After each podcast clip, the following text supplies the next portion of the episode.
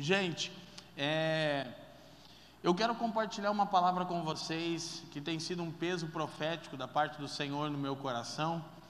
É, e eu sei, entendi a proposta de equipar e de buscar alcançar esse coração pastoral do Cristo de Deus. E como eu sei que o Felipe vai ministrar e ele vai bater em cima da ênfase de vocês desse encontro, que é de fato falar a respeito das demandas do ministério pastoral, eu me sinto assim um pouco mais livre para poder trazer o que eu vou trazer, na expectativa de que isso seja um fundamento. É, eu vou usar vários slides, não é meu costume fazer isso, mas devido à dificuldade de compreensão do que eu quero compartilhar, os slides vão nos ajudar para aquilo que eu tenho no meu coração para compartilhar com vocês. É, vamos abrir as Escrituras em Romanos capítulo 1.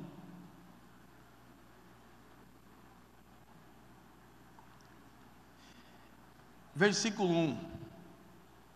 Eu não sei se podemos projetar os textos com o time de mídia, sim? Ok? Se, eu não sei qual versão vocês usam aqui, eu topo qualquer uma menos a NVI. A NVI que vocês usam aqui? Não, a NVT também não. Por que não? Não é que é ruim, deixa eu explicar é que a Bíblia da minha cabeça é Almeida. Não sei se vocês têm isso. Eu tenho uma outra Bíblia na cabeça, daí eu me perco com as outras, parece que é outra Bíblia.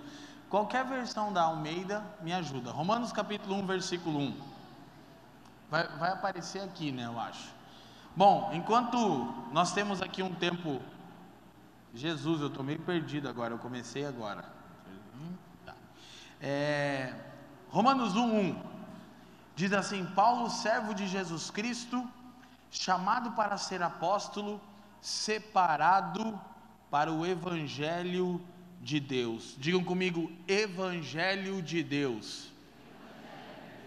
Então eu quero orar por vocês, eu quero pedir ao Senhor que nos dê espírito de sabedoria e de revelação. Se você pode, feche os seus olhos. Pai, uma vez mais, muito obrigado por esse tempo. Obrigado, Senhor, por esse time que você está levantando aqui para servir Joinville e tantas outras cidades e até mesmo nações. Obrigado por aquilo que você está fazendo a partir dessa comunidade de fé. Obrigado por aquilo que você está fazendo nesta comunidade de fé.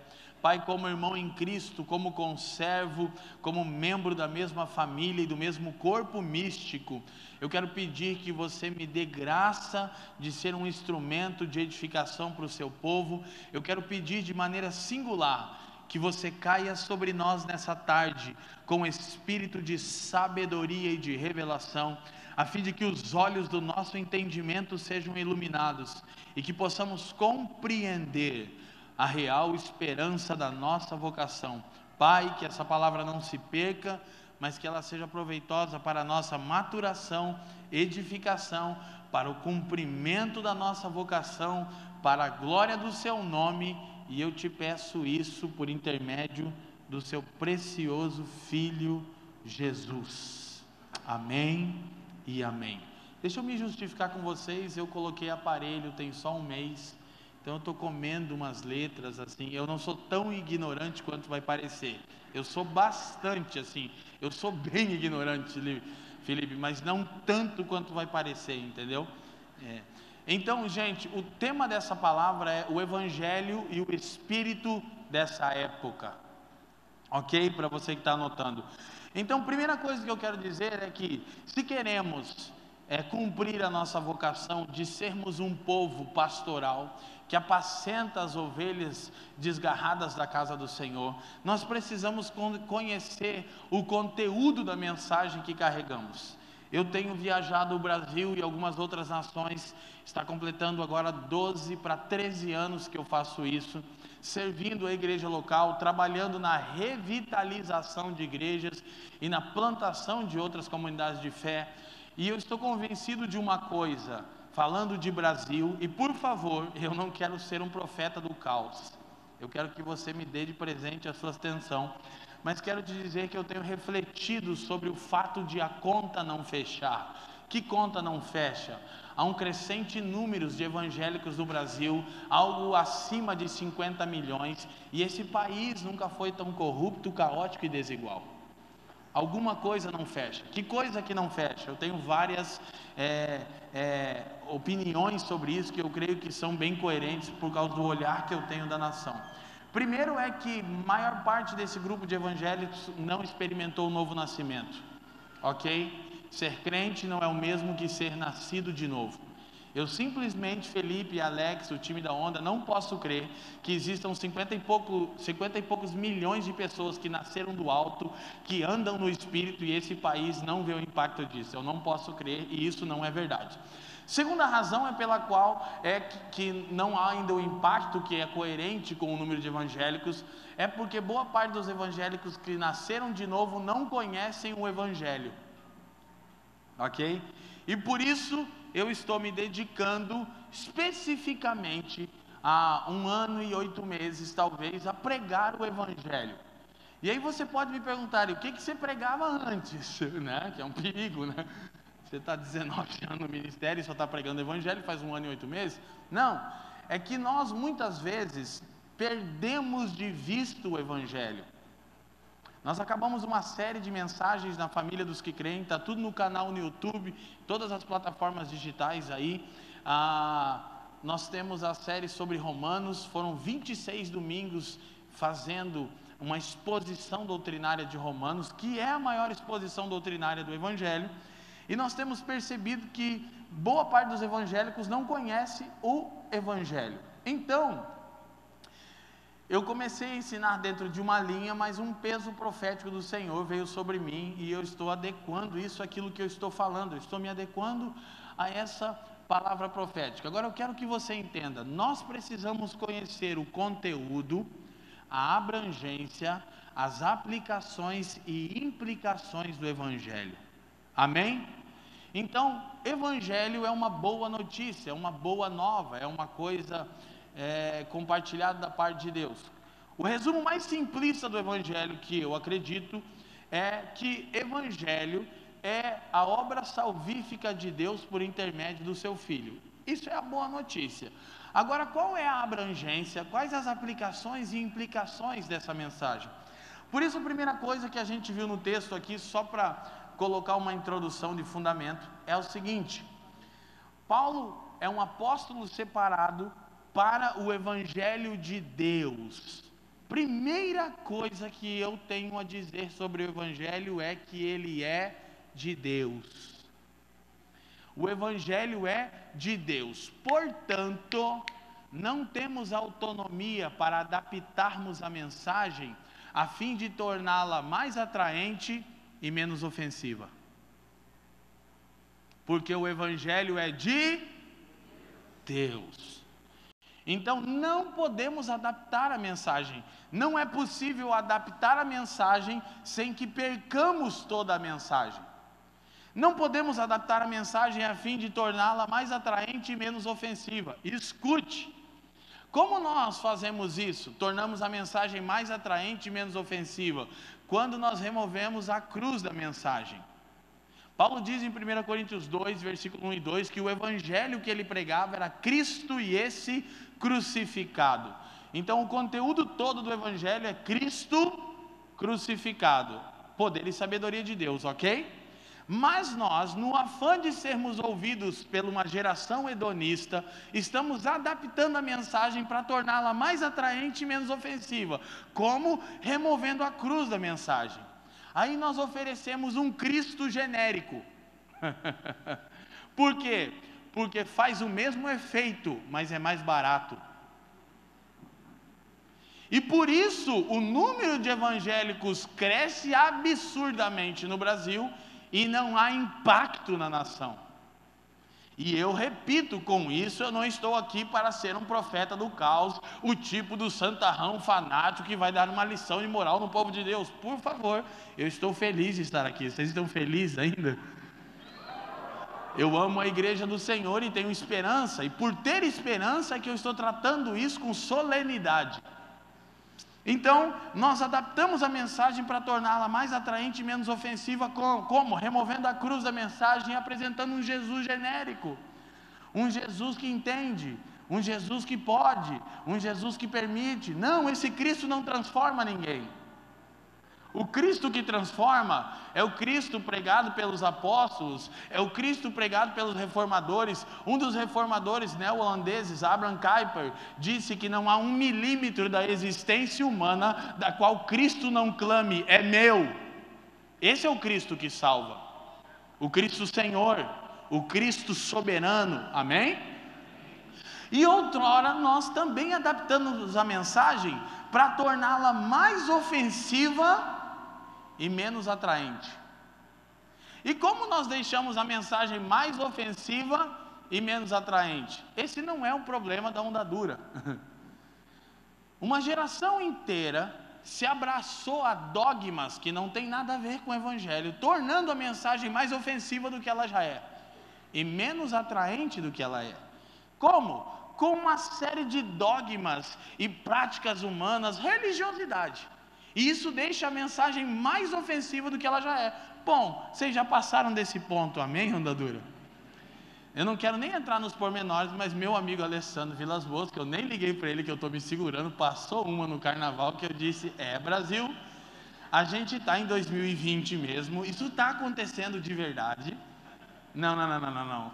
Então, assim, tornando a mensagem mais ofensiva e menos atraente. Quem está me entendendo? Sim? Vou dizer de novo: o Evangelho é de Deus.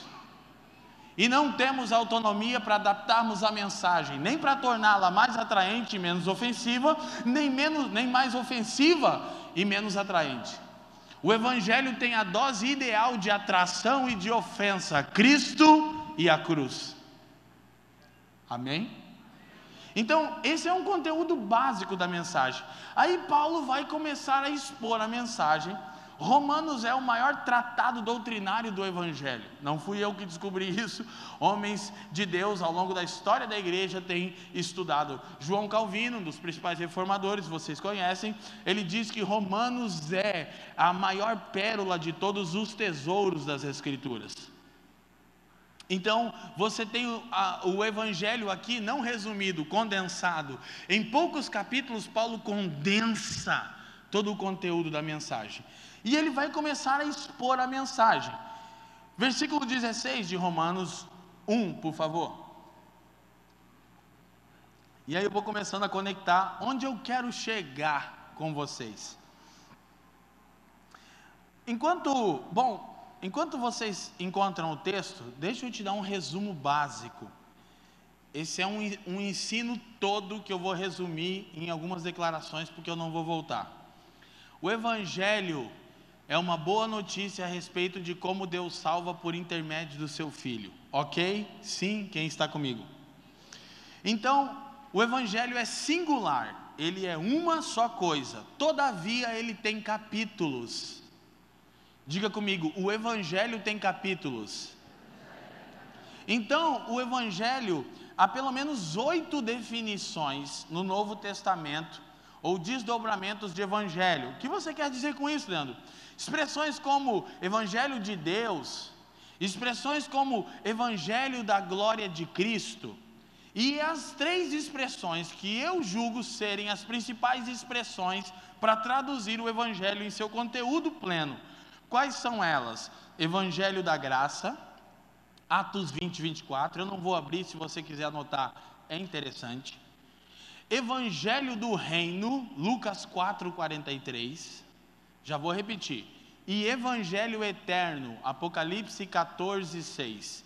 Eu estou escrevendo sobre isso. Eu esqueci, amor, pega meu livro na mochila, por favor. Evangelho da Graça, Atos 20, 24. Evangelho do Reino, Lucas 4, 43. Evangelho Eterno, Apocalipse 14, 6. Ok? Como isso resume? Não, Cosmovisão. Como isso nos ensina? O Evangelho é uma coisa singular, mas ele tem capítulos. Amém, gente? Amém? E esses são os três principais capítulos do Evangelho. Diga comigo: Evangelho da graça, Evangelho do reino, Evangelho eterno. Uma vez mais, Evangelho da graça, Evangelho do reino, Evangelho eterno. Preste atenção e vai ficar registrado: não são vários evangelhos. eu estou ensinando justamente por causa do problema da fragmentação da mensagem. Nós estamos vivendo um, um, um momento teológico delicado no Brasil, e há uma é, esquizofrenia teológica crescendo no Brasil, oriunda da América. Qual? Hyper Grace, a hipergraça. Mas Segura que eu sei que o Lipão, estou ligado que o Lipão é dos caras, eu já vi ele mandando bala na. Então não vou, eu vou passar esse assunto, entendeu? Porque a gente tem.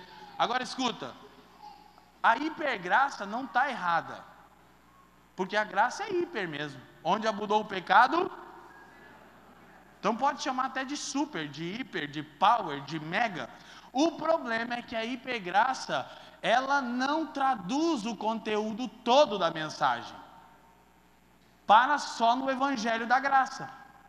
E não avança para o Evangelho do Reino e para o Evangelho eterno, que é minha pauta hoje é Evangelho eterno. Imagina, vou começar de trás para frente. Agora escuta, Evangelho da graça nos ensina como Deus salva. Diga comigo, como Deus salva.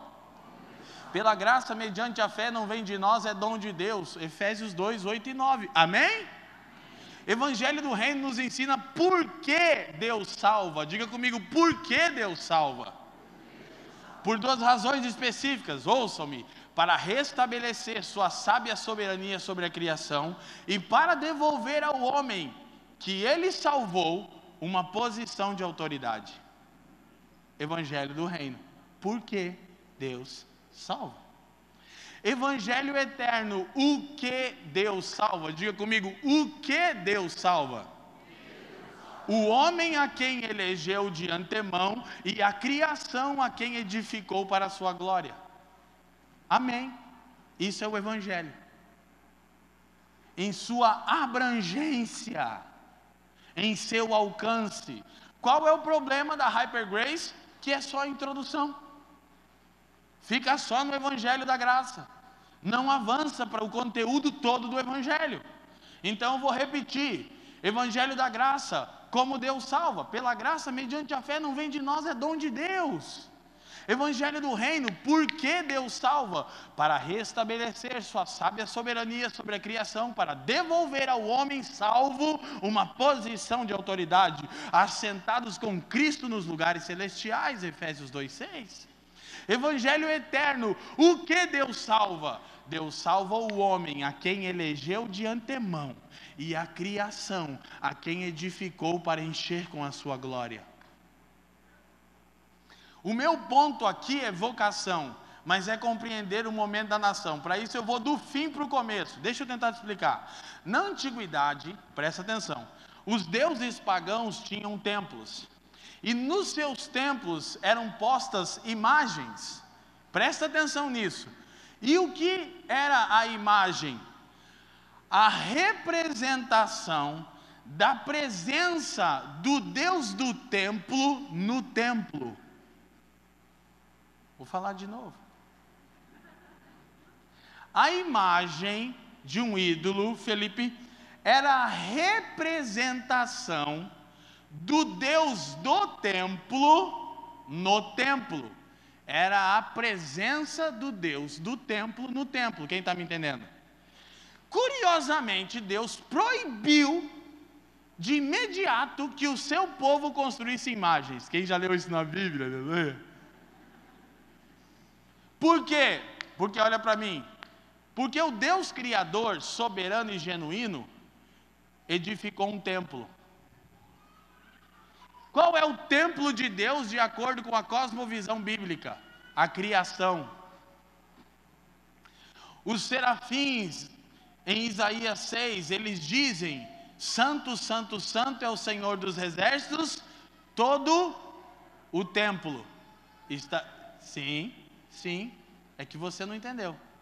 Todo o templo está cheio da sua glória. Quem está me entendendo? Apocalipse 21, 3, se você está em dúvida, diz que ele vai encher o templo, habitando nele. Então deixa eu te explicar. O Deus da criação é um peregrino. Por isso que ele chamou os hebreus. Qual era a marca deles, Lipe? Era procurar um lugar de habitação. Qual foi o primeiro encontro de Jacó com Deus? No deserto, e ele chamou Bet-El, casa de Deus. Como assim casa de Deus? Não tem nada aqui. O que, que Jacó entendeu? Enquanto Jacó peregrinava, ele entendeu que Deus é o peregrino.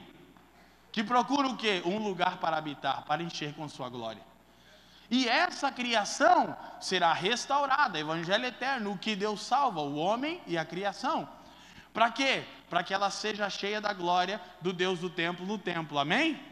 Olha para mim. Até que isso aconteça, o Deus do templo deixou sua imagem no templo.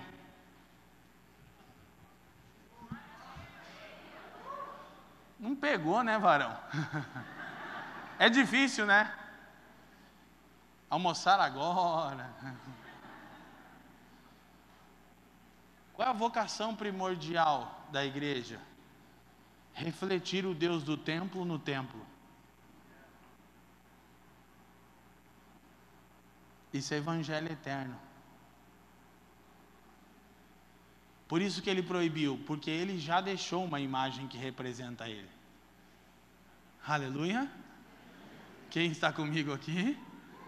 Haveria muita coisa para se conversar, mas eu tenho um peso profético para hoje. E eu quero ser fiel ao Senhor e andar em amor com vocês e repartir o que eu tenho da parte do Senhor. Numa outra ocasião a gente pode conversar ainda sobre os três capítulos do Evangelho. Mas entendendo o que é o Evangelho, no seu conteúdo, abrangência, aplicações e aplicações, Romanos 1,16, agora sim.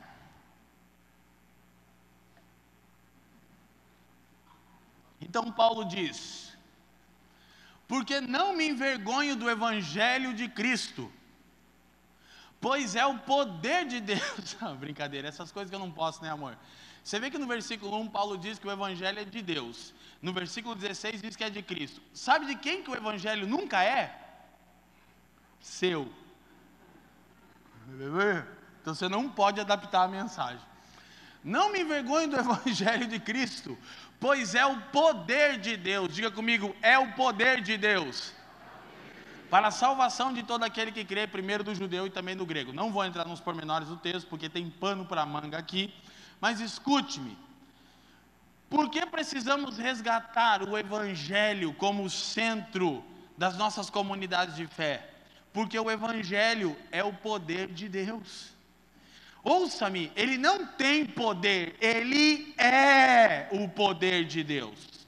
Portanto, a maior demonstração de poder em nossas reuniões ou em nossas movimentações não é quando um enfermo é curado ou quando sinais e prodígios acontecem. A maior demonstração de poder é quando o evangelho é pregado. Porque ele não tem poder, ele é poder. Mas aí eu volto ao problema atual. Qual o conteúdo? Abrangência, aplicações e implicações da mensagem. O que é evangelho? Como Deus salva, por que Deus salva, o que Deus salva. Como vamos servir pessoas sem conhecer o conteúdo, a abrangência, aplicações e implicações da mensagem? Como eu posso ter certeza que o Evangelho pode transformar qualquer coisa se ele não transformou a mim mesmo ainda? Esse é um dos motivos pelos quais muitas pessoas não pregam. Mas eu quero que você entenda, deixa o texto para nós, por favor. Que Paulo diz: Eu não me envergonho do Evangelho, porque ele é o poder de Deus. A palavra envergonhar-se em grego aqui tem duas possíveis traduções. Primeira tradução, envergonhar-se. Nossa, isso é poderoso, né? Profundo, né? E por que Paulo diz: Eu não me envergonho do Evangelho? Escuta, porque o Evangelho é como Deus define o homem. O Evangelho não é para definirmos a Deus, o Evangelho é como Deus nos define, amém? Então Paulo diz: Eu não me envergonho da definição que o Evangelho dá do homem sem Cristo, porque ele é o poder de Deus para salvar esse homem, quer ele seja um religioso evangélico, no caso judeu, quer ele seja um grego depravado ou homoafetivo. Depois você lê Romanos 1 e vê se eu estou forçando quando eu chamo judeu de evangélico e grego de homoafetivo. Paulo está dizendo: eu não me envergonho, que a mensagem diz que o religioso está tão morto quanto o depravado. Quem está me entendendo? Então eu não me envergonho dessa definição, eu não vou entrar nessa definição. Eu não tenho tempo para isso. Mas eu quero que você entenda que quem prega não deve se envergonhar de pregar e não deve adaptar a mensagem. Por quê? Porque o Evangelho é poder para salvar. Não tente adaptá-la a fim de torná-la mais atraente e menos ofensiva, e nem mais ofensiva e menos atraente. O Evangelho tem a dose ideal de atração: Cristo e esse crucificado. Agora, o Evangelho ofende para depois atrair. É assim que funciona. Primeiro diz quem nós somos e depois nos atrai. É o Filho de Deus que muda quem nós somos. Ok até aqui? A segunda possível tradução para envergonhar-se é ofender-se. Por quê? Porque o Evangelho é poder para salvar todo aquele que crê. Se o Evangelho é o poder de Deus, a pergunta que surge é: quanto poder Deus tem? Hã? Então o Evangelho é de poder ilimitado. Amém? mas de alcance restrito ao que crê. Digam comigo: poder ilimitado, alcance restrito ao que crê. Então ouça, você que prega não deve se envergonhar por causa da definição que o Evangelho dá do homem alheio de Cristo. Por quê? Porque o Evangelho é poder para salvar quem crê, não quem se envergonha. Você que ouve não deve se ofender, a segunda possível tradução. Por quê? Porque o Evangelho é poder para salvar quem crê, não quem fica ofendido. Não se envergonhe de pregar, não se ofenda em ouvir, pois o Evangelho é o poder de Deus para salvar. Amém? Então, Paulo declara que o Evangelho é o poder de Deus e ele vai passar a exposição doutrinária do Evangelho. Presta atenção. Do conteúdo de Romanos 1 a Romanos 7, Paulo vai falar sobre o conteúdo do Evangelho. Em Romanos 8, Paulo vai falar sobre a abrangência, o alcance do Evangelho. E o que ele vai dizer em Romanos 8? Que o Evangelho não é que Deus apenas salva o homem, Deus está salvando a criação, pois a ardente expectativa da criação aguarda com ansiedade a manifestação dos filhos de Deus, por quê? Porque ela deseja ser liberta do cativeiro da corrupção. A terra não será destruída, será restaurada. Amém? Então, 1 a 7 de Romanos, conteúdo. Capítulo 8, abrangência. 9, 10 e 11, uma questão problemática sobre igreja de Israel. Não vou nem tentar resumir isso agora. Outro dia nós fala disso.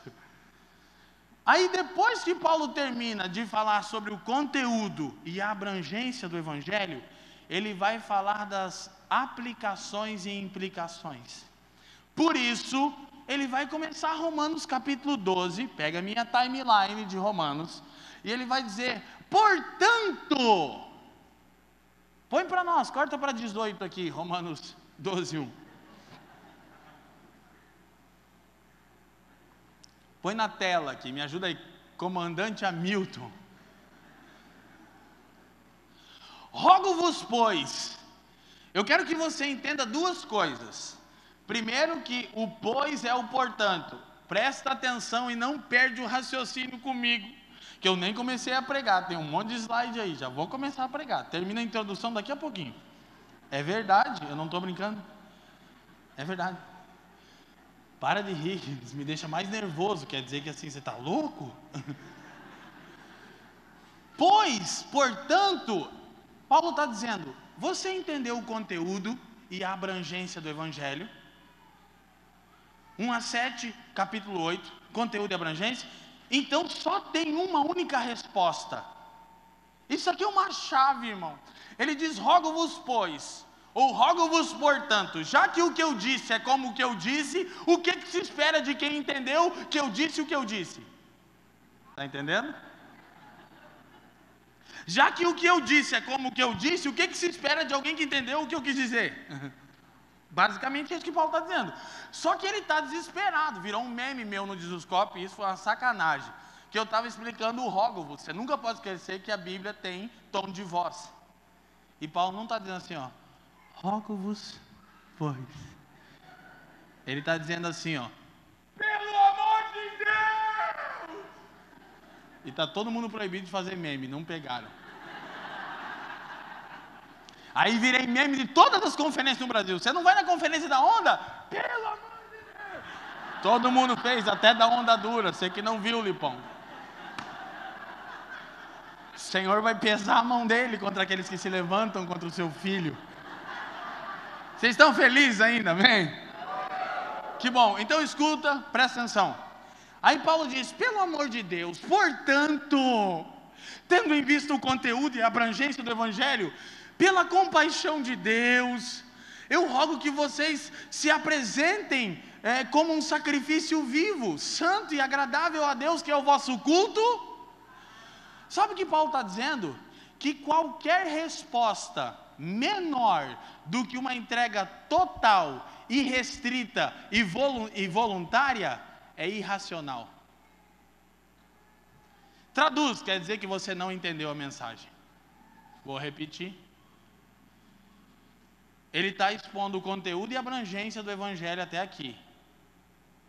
E ele diz: Rogo-vos, pois, que vocês demonstrem que entenderam a mensagem, como com uma entrega total, irrestrita e voluntária, porque qualquer resposta inferior a isso é irracional.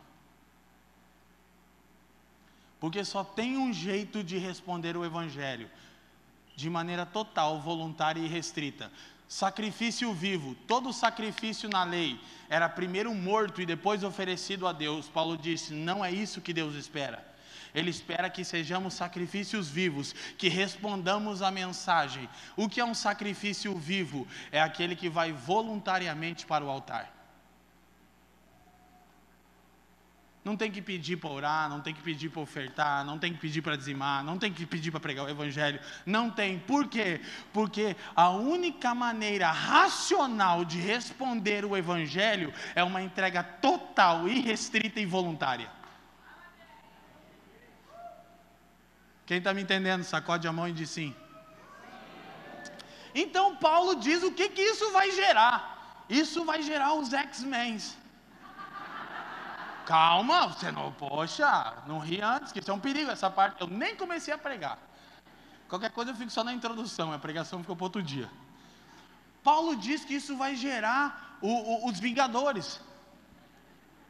Sério, o Jaspion, Jiraya, Giban, Black Kamen Rider, cadê os caras aqui, meu Deus? Aí, ó. O que, que você está dizendo, Leandro? Versículo 2, põe para nós.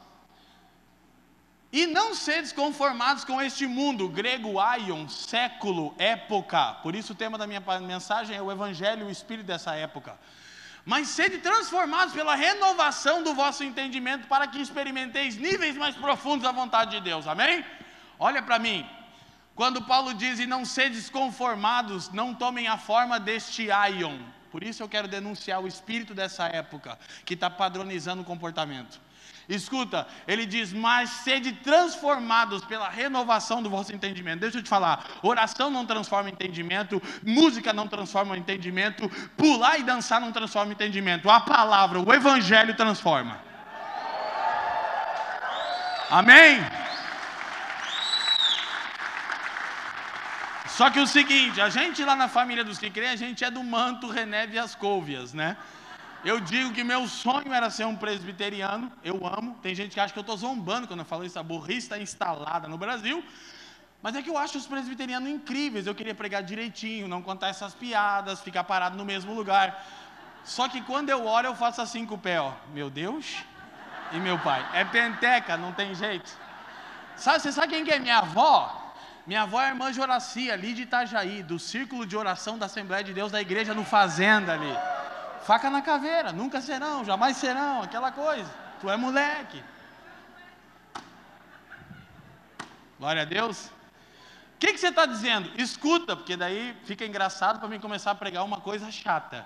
Aí você vai pensar que eu tenho um lado meu legal. Ele diz que nós vamos nos tornar um novo tipo de gente. Transformai-vos. Sabe o que, que a palavra grega é ali? Meta morfos. Sabe o que é isso? Um novo tipo de pessoa. Não são pessoas com dogmas, com jeito de se vestir, de falar, com ou sem tatuagem, com ou sem bermuda, não tem nada a ver com isso. É um novo tipo de gente, é uma nova raça. Você já assistiu Power Rangers? Power Ranger, hora de. É a palavra que Paulo usa aqui. É sério, é sério. Grego metamorfos, uma nova forma. Aí Paulo entende tanto o que está dizendo, Felipe, que ele vai passar algumas instruções. Como é que ele vai terminar o capítulo 12? Falando dos poderes especiais desses X-Men. Você não está entendendo, mas eu estou te explicando, dos Vingadores. Põe lá, por exemplo, o versículo 6 para nós aqui, só para você ver. De modo que, tendo diferentes dons, ele vai dizer: o negócio é o seguinte: vocês se tornaram uma nova raça, cheio de poderes especiais. Escute. Aí ele vai passar um conselho no capítulo 13, que é onde eu vou começar. Ele vai dizer: Mas vocês não lutam da mesma forma que este mundo luta. Ele acaba de dizer que os caras se tornaram um novo tipo de gente com poderes especiais. Eu não estou exagerando. Eu explico para o meu filho assim o Evangelho. Fala para mim se o Capitão América não é o mais crente de todos os super-heróis. O cara é santidade pura, mano. Aquele, naquele filme que ele que no avião ele pula, ah, um Deus, ele fala, só existe um Deus e ele não se veste assim. Ah! Eu não vou pregar agora o que eu estou com vontade de mostrar para vocês como que o Tony Stark se converte, agora eu vou falar. O que, que você não entendeu? Que, que, que os caras são os vingadores, olha para mim. Só que o problema é que eles são egoístas. Eles vivem de acordo com esse século. Pega o mistério, parece piada. Eles são uma nova forma e têm poderes especiais, mas trabalham para si mesmos. Entendeu? Aí o Ultron, que é o anticristo, e ele é, porque ele usa Mateus 16. Se você não assistiu o filme e não prestou atenção, o Ultron fala: Eu edificarei a minha igreja. Sabe o que é isso? Ele está dizendo: Eu quero um corpo, eu quero atuar nessa terra. É o que ele quer. Aí o pau está quebrando aonde para proteger o Texerat? Na igreja. E quem que é o ápice do egoísmo? O Tony Stark, que é o que? O playboy depravado que vive para si mesmo. Quando o pau está quebrando, que o Capitão América diz não vamos conseguir, o Tony diz vamos. Você não entendeu? É sério. E aí o Capitão Rogers diz como? E o Tony, que era o símbolo do egoísmo dessa nova raça, ele diz together, juntos. Ô, ô negão, ô negão. Eu estava no cinema, eu falei para Fran, eu falei aí, ó, agora você vai ver o que, que a igreja pode fazer no mundo. Aí o que acontece, ó? Bagulho Hulk, pá, pá, pá, pá. E daí o que acontece no último filme? Eu vou pular. O Tony está em processo de conversão. Quando o Tony converte de verdade? Quando o Peter morre. Você não está entendendo. Quando ele entende, Felipe, ele fala: Que vacilo, cara. Sabe quem é o Peter? É o Estevão. Sabe quem é o Tony? O Paulo. Só que vive para si mesmo, que está ensinando aqui, ó. Quando o Peter morre, o Tony entende eu vou dar minha vida agora. E o doutor estranho vê o final. Cheio da unção, não está na unção? Uh, uh, Recebe revelação. E ele diz: Ó, aleluia. Depois vocês me dão uns 30 minutos e aumenta a minha oferta, porque explicar os Vingadores é brincadeira, né, irmão? Ô, fala real aí, você nunca pensou assim, mano? Eu terminei de pregar agora no carnaval assim, com Bíblia, tá? Os caras falaram, vou assistir tudo de novo. Eu falei, vai que vai entender a Bíblia.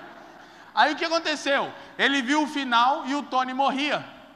O que, que acontece no ultimato? Se você não assistiu, não é spoiler, já passou um tempão. O Tony dá a vida pela causa. Ele entendeu que o poder dele não é o poder de bater, de matar, de construir, é o poder para se entregar. Quando Tony morre, os Vingadores vencem. E o que, que acontece? O lance todo é Apocalipse. Eles estão tentando invadir o Wakanda, certo? O que, que é o Wakanda? A Nova Jerusalém. É que você está recebendo a revelação, você está rindo. É no lugar onde as pessoas são curadas e restauradas. Tem a resposta para o mundo. Esse é o lance. E aí, os mortos tornam a vida. Eles são ressuscitados. Ô oh, luta! Porque tudo é puro para os puros. Sabe o que aconteceu? Quando eles voltam, que Tony dá a vida, eles ressuscitam, mano. É exatamente o que a minha Bíblia descreve em Apocalipse 19 e 20, quando estão cercando a cidade. Eu disse, meu Deus, o mundo não está entendendo que as pedras estão clamando. Mas qual é o nosso problema? Uma vida centralizada no eu gente nascida do alto com poder especial, militando sua própria causa. Agora eu vou começar a pregar. Aí Paulo disse assim: embora vocês tenham todo esse poder, vocês não vão estabelecer nada no grito. Romanos capítulo 13. Olha o que, que ele diz no versículo 1. Cara, que coisa curiosa. Ele diz: Mas vocês vocês estão aqui no mundo, então toda alma se sujeita às autoridades superiores, porque a pergunta básica, Alex, é: mas quem é superior a nós? De fato, ninguém. Todavia, vocês são a embaixada do reino, não o reino, pois não há reino sem rei. O resto é triunfalismo. Outra coisa que eu estou preocupado, que é o filho da hipergraça. É bom que os meus amigos entendem o que eu estou dizendo. Vamos dominar! Opa! Vamos ver se é assim que a Bíblia fala? Então qual é o ponto? Aí Paulo diz: sujeitem-se, e daí ele vai entrar a conclusão minha, 11 e 12. Não conclusão da mensagem, está doido? Não passe isso na sua cabeça. O final da minha introdução. É verdade. E digo isso conhecendo o tempo. Primeira pergunta: você conhece o tempo em que nós estamos? Por isso eu disse: o Evangelho e o Espírito dessa época. Que já é hora de despertarmos do sono. Wake up. Pois a nossa salvação está agora mais perto de nós do que quando aceitamos a fé. Olha o que ele vai dizer no versículo 12. A noite é avançada, densas trevas cobrem o mundo,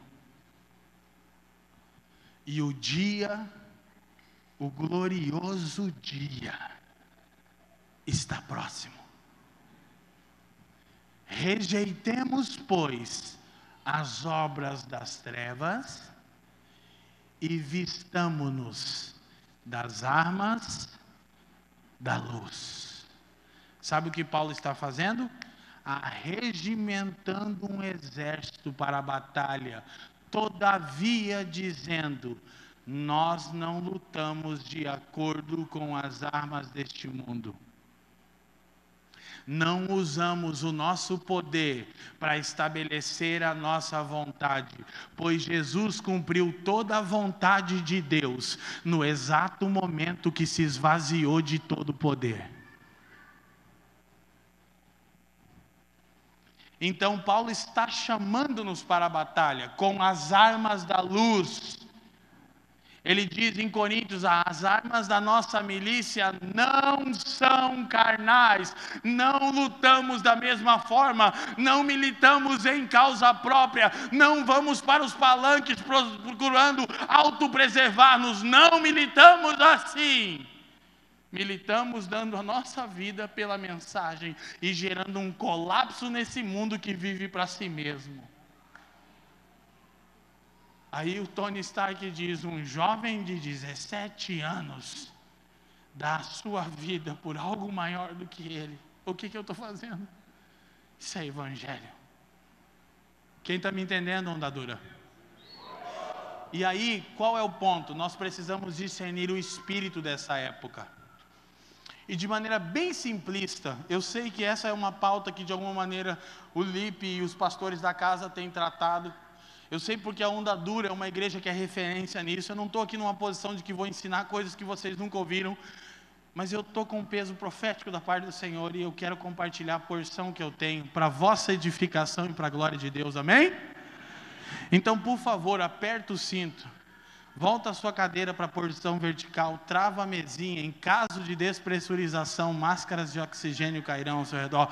Coloca primeiro a sua, depois certifique-se de ajudar alguém. Amém? Vamos começar a mensagem? Quem está feliz? Glória a Deus. Então, Paulo nos chama para a batalha e diz como temos que lutar. Qual é o ponto? Antes das nossas projeções. Eu não sou um pregador de caos, eu não sou um pregador do diabo, eu sou um pregador do Evangelho e da glória de Jesus Cristo, amém? Mas o próprio Paulo disse em 1 Coríntios 2,11 que nós não devemos ignorar os ardis, os intentos do nosso adversário. Quem está comigo sacode a mão e diz sim. Então por isso precisamos conhecer o Evangelho e o espírito dessa época. Amém? Então eu começo com algumas citações e a primeira é de um general responsável pelo fim da Segunda Guerra Mundial. Quem foi ele?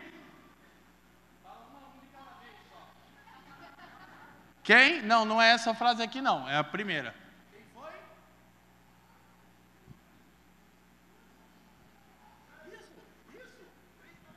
Winston Churchill. Diga-se de passagem, um discípulo do Cristo de Deus. Estrategista que parou Hitler e o nazismo. Quem está me entendendo, amém? Olha o que, que ele disse. Minha primeira citação hoje é de uma citação de Churchill. Se, eu, se alguém puder trazer água para mim, eu agradeço. O primeiro slide nosso, a gente consegue projetar, gente? Ah? Por mais absorto que um general esteja na elaboração das suas estratégias, às vezes é importante levar em consideração o inimigo. Repito, isso é 1 Coríntios 2,11. Não ignorar as estratégias e os ardis do Espírito que atua. O que, que Paulo disse ali? Digo isso discernindo o tempo. Sabe qual é o problema da minha geração? Dois, não conhece o conteúdo, a abrangência, aplicações e implicações do Evangelho, não conhece o espírito dessa época. Qual é o ponto aqui? Churchill diz: por mais absorvido, né, absorto, envolvido em suas próprias estratégias que um general esteja, às vezes é importante começar suas estratégias considerando o inimigo. Quem está me entendendo? Como é que eu posso resumir o espírito dessa época? Bom, não sou eu que resumi isso. Mas como é que tem sido identificado o espírito dessa época? Relativismo. O que, que é o relativismo? É a negação de qualquer verdade absoluta. Eu acabei de postar no meu Twitter, na verdade ontem eu estava lendo sobre isso, eu tenho lido muito sobre ciências políticas. Eu estava lendo sobre isso e eu cheguei à conclusão, falei, nosso pensamento relativista é tão burro que o pensamento relativista diz assim: não há nenhuma afirmação verdadeira. Então, penso eu, nem essa afirmação é verdadeira. Sim ou não? Mas o que está acontecendo? Aí você pensa o seguinte: primeiro, deixa eu falar uma coisa, duas coisas. Eu já disse que eu sei que os pastores de vocês tratam com esses temas. Obrigado. Eu disse que eu sei. Segunda coisa que eu quero dizer para vocês, gente, infelizmente eu não sou um exemplo para vocês. Em qual sentido? Eu perdi minha adolescência toda na drogadição em Curitiba. Eu me tornei órfão de pai aos 14 anos. E eu estudei só até a sexta série, Lipão eu não terminei meus estudos, eu nunca fiz um curso de teologia, Alex, e ninguém, eu disse ninguém, nunca sentou para me ensinar as Escrituras. Então, cara, se Deus consegue comunicar coisas como essa comigo, Ele pode fazer isso com qualquer um que de fato queira ouvi-lo, amém? Você não pode dizer que o que eu vou dizer nos próximos minutos é complicado e difícil de entender é que você é frio, preguiçoso e negligente. Aleluia! Gostei desse povo, Lipão, você está pastoreando bem. Porque tem gente que começa, ah, o cara vai ficar rotando aqui. Eu estava agora no carnaval na Ina de novo e preguei com o Gilberto, né? Não, ali é filosofia, né? O negão terminou a mensagem, olhou para mim daquele jeito e falou: Ele já me conhece, né? Caraca, mano, isso é um ET. Eu até hoje não acredito que você tenha sexta série. Acho que você está enganando as pessoas. Como é que você pensa essas coisas? Eu falei, Gil, é o Espírito que está em você, que está em mim. Quem está me entendendo? O ponto é o seguinte: é considerar com que espírito estamos lidando. Qual? Relativismo.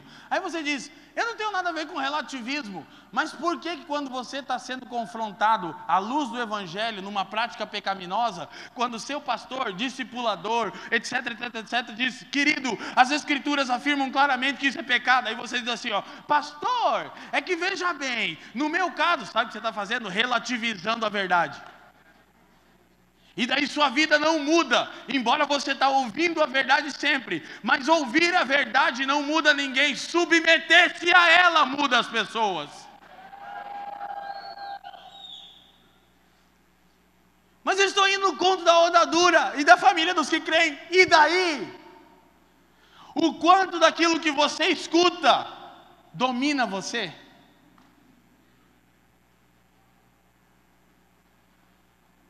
Por isso o número de evangélicos cresce e a nação segue afundando em caos. E não, não estamos vivendo um avivamento.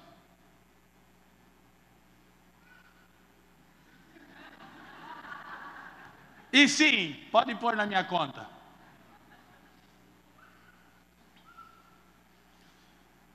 Agora, não. Eu não sou um profeta do caos. Não, eu não estou contra esse embrião de Deus no Brasil. Sim, eu participo de tudo que o Senhor está fazendo, meu amigo aqui, ó. Olha para mim aqui, ó. Você mesmo. Eu participo de tudo que o Senhor está fazendo e pago do meu bolso, que eu acredito na unidade. Mas não. Nós temos muito trabalho a fazer ainda.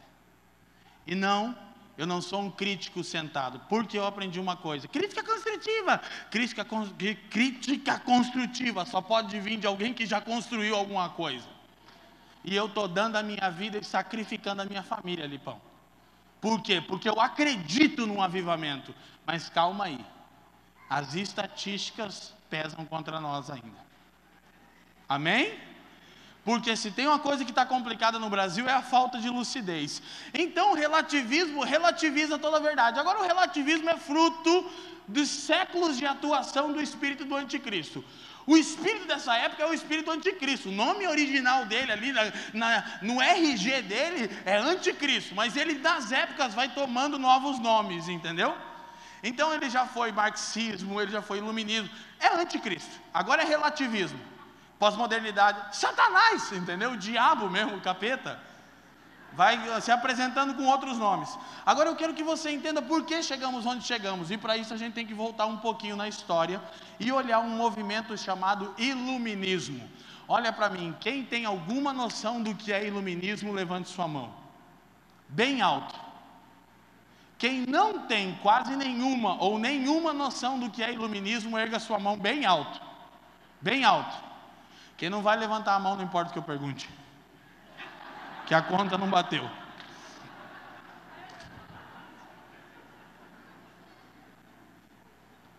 Escuta, presta atenção. O que eu tenho para compartilhar é tão sério, é um peso profético, que eu não autorizo. Lipão, me dá licença, por favor. Eu não autorizo que ninguém saia falando daqui em meu nome. Ah, o Leandro disse. Não precisa de porta-voz. Deixa que eu diga o que eu penso. Ok? Você resume, você tem pastores locais, tem que passar pelo crivo deles o que eu vou falar, tem que passar pelo crivo das escrituras. Ninguém aqui precisa falar em meu nome. Ok? Pode deixar que eu mesmo falo. Que hoje em dia o negócio está esquisito, irmão. Tem um satanás aí no povo de Deus de contenda que eu não entendo. Qualquer coisa o cara já começa. Ah, ele está falando do fulano. Eu estou falando do diabo mesmo, irmão. Você está em dúvida. que eu quero denunciar o Satanás aqui, entendeu? Não é expor a igreja de Cristo. Então, que foi iluminismo? A maioria não sabe, eu ia pular essas partes, vamos olhar rapidamente. O iluminismo foi um movimento intelectual que surgiu durante o século XVIII na Europa, que defendia o uso da razão, luz, digam comigo, luz, contra o antigo regime, trevas, digam comigo, trevas, e pregava maior liberdade econômica e política. Este movimento promoveu mudanças políticas, econômicas e sociais, baseadas nos ideais Liberté, igualité, fraternité. Liberdade, igualdade, fraternidade. Quem já ouviu isso alguma vez, diga sim. sim. Qual é a fonte dessa poderosa revelação? Wikipédia. Oh, foi difícil receber dias de jejum e oração, eu recebi. Que, que o iluminismo tem a ver com a gente domingo à tarde? E você já estourado no seu tempo, quer dizer, não exatamente.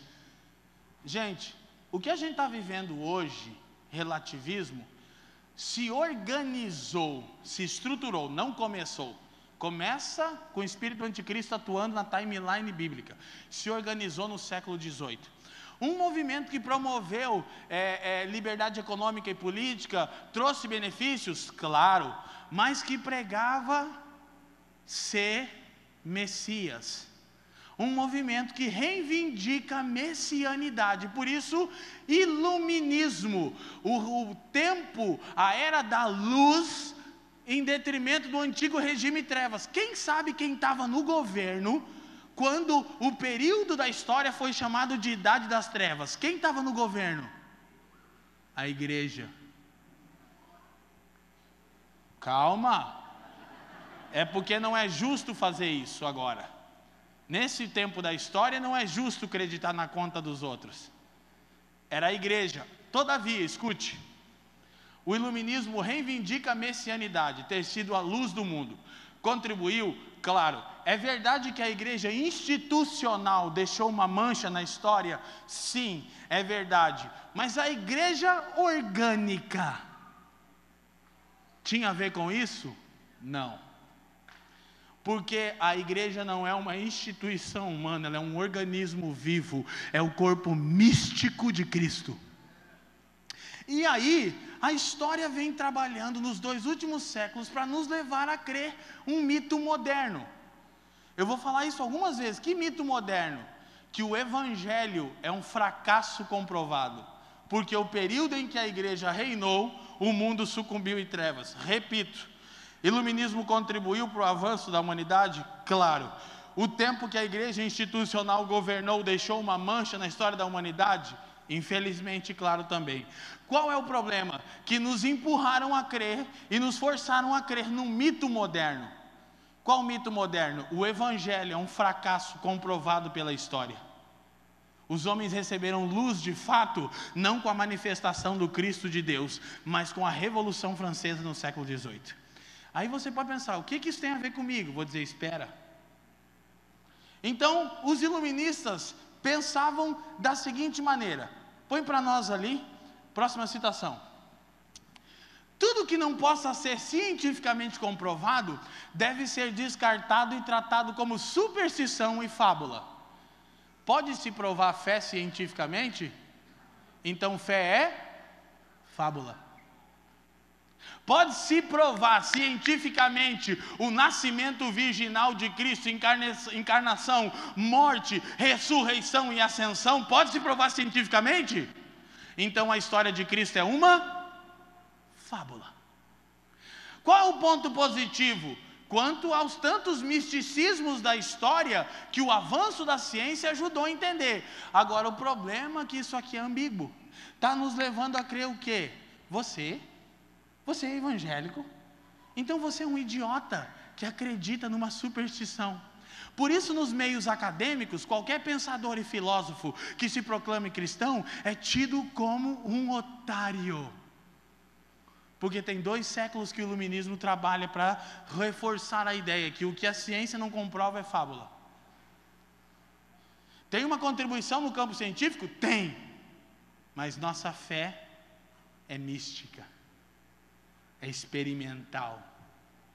Agora escute, qual é o ponto? O iluminismo reivindica ter sido a luz do mundo, ter sido a sabedoria do mundo. 1 Coríntios capítulo 2, olha esse texto, versículos 6 a 8. 1 Coríntios 2, 6 a 8. Veja o que nós entendemos aqui. Todavia, uh, todavia falamos sabedoria entre os perfeitos. Não, porém, a sabedoria deste mundo, deste Aion, desta época, nem dos príncipes deste Aion, que se aniquilam. O que que Paulo está dizendo? Volta ali, que a sabedoria deste Aion, dessa época, se aniquila, é reduzida a nada. E nós falamos sabedoria entre os perfeitos. Meu Deus, pergunta, que sabedoria a gente fala e quem são os perfeitos? Resposta: a sabedoria de Deus é o Evangelho, que é Cristo crucificado e ressurreto, e os perfeitos somos eu e você. Embora apresentemos defeito, nós somos perfeitos, porque somos recriados e nascidos de Deus, amém? Qual é o problema? Que a gente não está falando sabedoria e nem consegue identificar os perfeitos. Porque se eu identificar que a raiz desse meu irmão é a mesma que a minha, eu paro de contender com ele. E o mundo descobre que somos discípulos de Cristo, porque nos amamos uns aos outros. Aí Paulo diz: Todavia falamos sabedoria entre os perfeitos, não deste Aion. Essa sabedoria se aniquila, já vou dizer. Mas falamos a sabedoria de Deus, oculta em mistério, mas não é um mistério. Entendeu?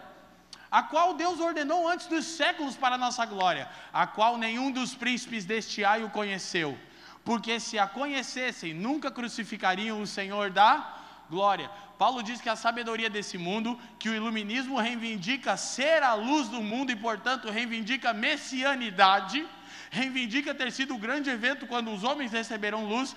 Paulo está dizendo que a sabedoria desse mundo se aniquila. Por quê? Ouça o que eu vou te dizer toda a sabedoria deste mundo é resultante da rejeição ao conhecimento de Deus no Éden.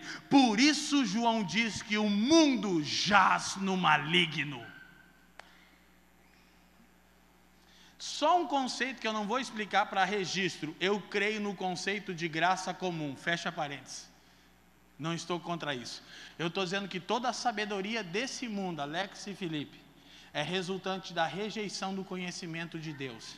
Por isso o mundo e sua sabedoria jazem no maligno. Qual é a sabedoria desse mundo? Iluminismo reivindica para si. Por quê? Porque no Éden o homem rejeitou o conhecimento de Deus em troca da sabedoria do mundo. A serpente disse: Se você comer, você vai saber o bem e o mal, o certo e o errado. Olha para mim, sabe qual é o problema? É que o certo e o errado, o bem e o mal desse mundo, nós só sabemos porque rejeitamos o verdadeiro conhecimento de Deus. Então, tudo que você na carne julga que é bem e mal, certo e errado, Paulo diz é que é um lixo. Porque você não foi chamado para andar em certo, errado, bem e mal. Você foi chamado para andar acima disso, em obediência, procurando o conhecimento de Deus. Diga todo mundo comigo assim: a sabedoria deste mundo é resultante da rejeição ao conhecimento de Deus no Éden. Por isso, esse mundo e toda a sua sabedoria jazem no maligno. Então, o iluminismo, qual é o ponto? Nos leva a crer num mito moderno, qual o evangelho é um fracasso comprovado pela história, pela idade das trevas, por causa da mancha da igreja institucional. Todavia, a igreja orgânica vem impactando o mundo desde os primeiros irmãos. E o mundo só não sucumbiu em caos por causa do corpo de Jesus, não da igreja institucional, mas da igreja orgânica, amém? E nós precisamos resgatar essa pauta para o nosso púlpito e falarmos e pensarmos e refletirmos. Agora, por quê? O iluminismo nos leva a crer num mito moderno e até desvalorizar a real história da igreja orgânica. Agora você precisa entender, porque o iluminismo tinha uma escatologia rival para promover. Sabe do que, que a gente está falando desde o começo? De escatologia. O que, que é escatologia? Plenitude dos tempos, ápice, apogeu da história obra consumada de Deus. Mas o iluminismo nos leva a crer no mito moderno. É um mito, não é verdade. Que o evangelho é um fracasso comprovado historicamente. Por quê? Eu estou repetindo intencionalmente, por causa da mancha da igreja institucional. Porém, a igreja orgânica vem transformando e impactando o mundo na história. Mas o iluminismo quer nos levar a crer que o ideal escatológico é liberdade, igualdade e fraternidade. Isso até parece evangelho, mas eu já vou mostrar que não é. Até parece evangelho, liberté, igualité, fraternité, e aí ficam uns babacão com camisa escrita filosofia e com uma bolsa de couro, com uma barba, se achando inteligente. Está me tirando? Aqui é boqueirão, rapaz. Ex-fúria independente, fica ligado. Né? Se eu, olha para mim, eu já disse para vocês minha triste história, vou piorar. Órfão de pai aos 14 anos, tenho a sexta série no diploma, ex-dependente químico, eu nunca fiz teologia, fui chutado da primeira denominação que eu conheci, e, a pior de todas, sou torcedor do Paraná Clube. Poxa. Se Deus pode usar um cara como eu, mano. Aleluia, que Deus o tenha, o saudoso tricolor da Vila Capanema. Gente, eu fico chocado que os perfeitos os X-Men de Deus, os Vingadores não conheçam quem são e não conheçam a mensagem que carregam. Eu estou chocado com a minha geração que pula, pula, pula, sai do chão em máquina de fumaça, mas não encarna a mensagem. Você é contra isso? Claro que não, irmão.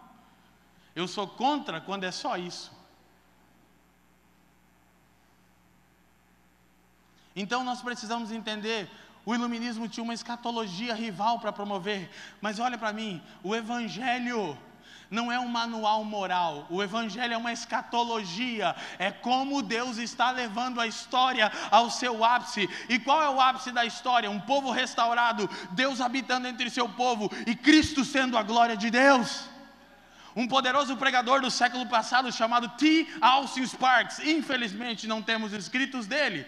Ele disse que chegará o dia em que cada átomo do universo criado manifestará a glória e a pessoa de Jesus Cristo, de tal ponto que será impossível olhar para algo ou para alguém e não ver Cristo glorificado. Escatologia de Deus. Bendito seja o Senhor. Escutem-me. Por isso que Paulo diz quando escreve aos filósofos corintos, ele diz: Cristo é poder e sabedoria de Deus. O resto é loucura e escândalo. Agora, então, somos levados a crer nesse mito moderno. Próximo, o que, que os iluministas dizem? Os pais do pensamento relativista. Próximo slide para nós. A história mundial mudou realmente a partir da Europa no século XVIII. Tudo que veio antes é superstição e falatório. Tudo que veio antes do século XVIII é o que, irmão? Toda a história de Cristo, seus apóstolos e do, do Evangelho. O que os iluministas dizem? E o pior, iluministas normalmente reivindicam ser cristãos. Já vou te mostrar. Tudo que veio antes é superstição e falatório. Agora vimos grande luz. Não, a luz do mundo é Cristo, João capítulo 1. Não é a Revolução Francesa. Ele diz: ciência, tecnologia, filosofia, políticas modernas inauguraram a nova ordem dos tempos. É sério que o iluminismo reivindica para si ser a nova ordem dos tempos? E está pautando o pensamento. Nós vamos caminhando aqui para frente com rapidez, perdoem porque eu quero respeitar o nosso tempo. Escuta, por isso o Evangelho, à luz do pensamento iluminista, foi reduzido de uma escatologia para uma religião. Por quê? Porque a história mundial, Lipe, não pode ter dois apogeus. Se o evento ocorrido no final do século XVIII, a Revolução Francesa, o Iluminismo, é o grande apogeu da história, então o Evangelho não é uma escatologia, uma mensagem que tem uma consumação plena, é só mais uma religião. Por que, que os evangélicos crescem no Brasil e o Brasil continua como está? Porque eles tratam o Evangelho, os evangélicos, como uma religião por meio da qual Deus os serve. Quem que não quer o Jesus genérico sem cruz? Faz o mesmo efeito, mas mais barato. Ah, é, yupi! Esses dias eu fui na igreja de um pastor, amigo meu, uma mega igreja. Ele disse: Não, aqui a gente está caminhando para pregar 25 minutos de mensagem. Eu disse: Socorro, eu não consigo nem me apresentar em 25 minutos. E o que, que você faz o resto? Não, não. Eu preparo tudo para ser a experiência mais incrível. Som, luz, o painel de LED é para a glória. Eu falei, isso aí não está glorificando Jesus porque não tem evangelho. Ah, você é muito chato. Então eu vou virar o chatão. Porque toda família tem que ter o tiozão chato, vai ser eu. Ah, por favor, cara. Como assim 25 minutos de mensagem? Socorro, vocês estão ficando louco? Para o mundo que eu quero descer, já disse um saudoso profeta. Profeta do diabo, mas profeta. Quem está me entendendo? Escuta, eu disse que os iluministas ainda reivindicam ser cristão. Por quê, cristãos? Porque eles criaram um Jesus iluminista. Esse é o ponto do meu assunto. Eu vou te mostrar quem é o Jesus iluminista para a gente pensar se a gente crê nele ou não. E eu creio que não. Amém?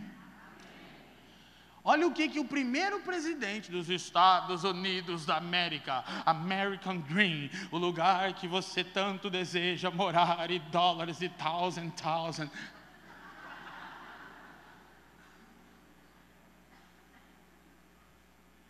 Você tem alguma coisa contra? Não, eu amo a América, eu já fui lá, eu vou de novo, eu quero ir lá na Disney, evangelizar o Pateta, o Pluto. Não tem problema com isso não. Eu falo para a Fran que a gente tem um chamado para evangelizar o Mickey, entendeu? A gente tem orado muito pelo Mickey. Agora, a minha geração está reduzindo sua existência a ter condição de alcançar o sonho americano. E o pior, morando no Brasil. Quem está me entendendo aí? Sacode a mão e diz sim. Então, o nosso ponto é entender que nós fomos chamados para outra coisa. O primeiro presidente americano, George Washington, Trump é o 45 presidente americano. Só para você entender, eu vou falar da América, para você entender o Brasil. E todos os 45 presidentes americanos declaram-se cristãos. Declararam-se discípulos de Cristo.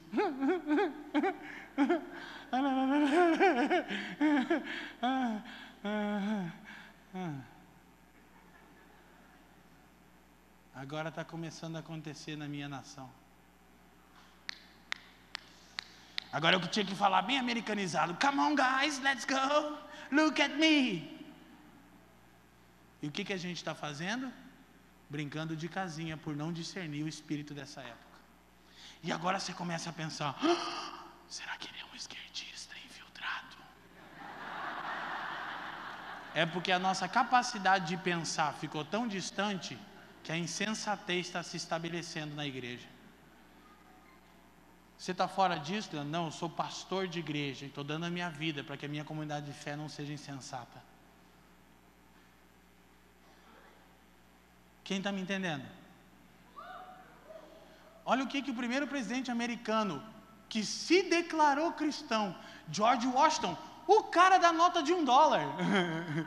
Olha o que, que ele disse. Corta para 18 aqui para não correr. Olha lá. Vai lá. Esse tempo não está contando, tem uma pausa no tempo. A era sombria e de superstição terminou com a chegada da nova época, resultante das grandes revoluções do século XVIII, quando os direitos da humanidade foram melhor compreendidos e mais bem definidos. Ah! O presidente americano George Washington, o cara da nota de um dólar declarado cristão, disse que a era sombria que a igreja institucional governava e trouxe uma mancha, todavia havia a igreja orgânica, porque quem tirou a igreja institucional do governo não foram os iluministas que reivindicam para si, foi a igreja orgânica. Alguém aqui está me entendendo? Quando a igreja se institucionaliza e se desvia, sabe como Deus alinha ela? Com a igreja orgânica, a igreja dentro da igreja. Só que aí não pode ter medinho da cara dos homens, não pode querer ser queridinho e ganhar like no Instagram. Tem que ser profeta. Tem que pregar o evangelho. Se quiser ganhar likezinho no Instagram e ser queridinho e não perder a agenda, não é com você que eu estou falando. Aleluia! Deixa eu só perguntar, vocês estão felizes ainda? Glória a Deus. Então, os direitos da humanidade foram melhor compreendidos e mais bem definidos. Gente, aí vem uma vertente política, só que não vibra, antes de eu terminar a mensagem, para não passar muita vergonha. Vem uma vertente política esquerdista dizer que a causa dos direitos humanos é dela. Os iluministas reivindicaram que só no século XVIII o homem entendeu o valor do outro ser humano, que os direitos humanos foram melhores compreendidos e definidos. E agora, em 2020, a esquerda pegou a pauta dos direitos humanos e diz que é dela. Por quê? Porque a igreja evangélica está fazendo conferência. E são tantas conferências que ela não tem tempo para cumprir a vocação dela. Ela termina uma conferência pensando em quem vai convidar para outra. E qual é o problema? É que a primeira vez que eu estou vindo pregar na onda dura, eu não devia ser assim. Eu não devia correr esse risco. Mas é que o Evangelho é o poder de Deus para salvar.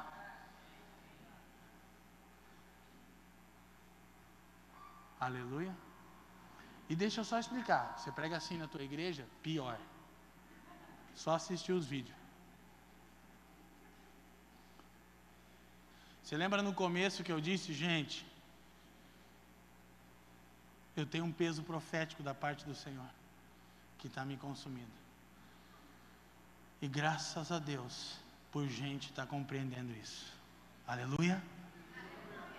Então, aí, olha o que diz Gálatas 3,26. A gente está indo para o final, acelera. Olha só, os iluministas reivindicam serem os criadores dos direitos humanos. A, direi a, esquer a esquerda atual no Brasil diz que ela que milita a causa dos direitos humanos. Só que o iluminismo é século XVIII, 18 anos depois, 18 séculos, perdão, depois da vinda de Cristo. Olha o que, que Gálatas diz, 3:26. Vamos ver quem que trouxe à tona os direitos humanos.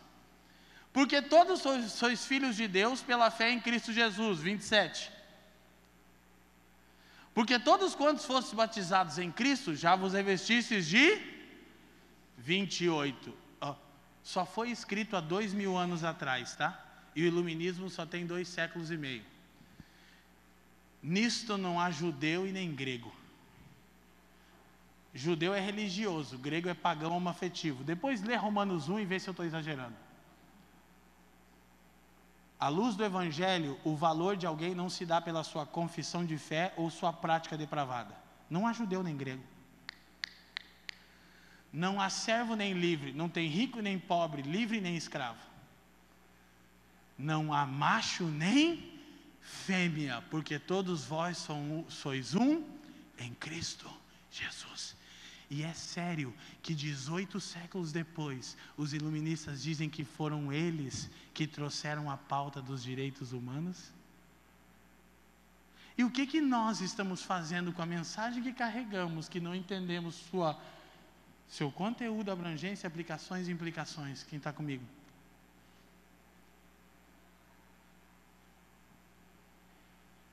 Olha só as mulheres que estão aqui. Naquela época, você sabe, a mulher não tinha valor algum. E Paulo diz que agora não há homem nem mulher. Não é o feminismo iluminista que empoderou as mulheres, é o Evangelho. Só que o Evangelho empodera a mulher debaixo da submissão do seu homem.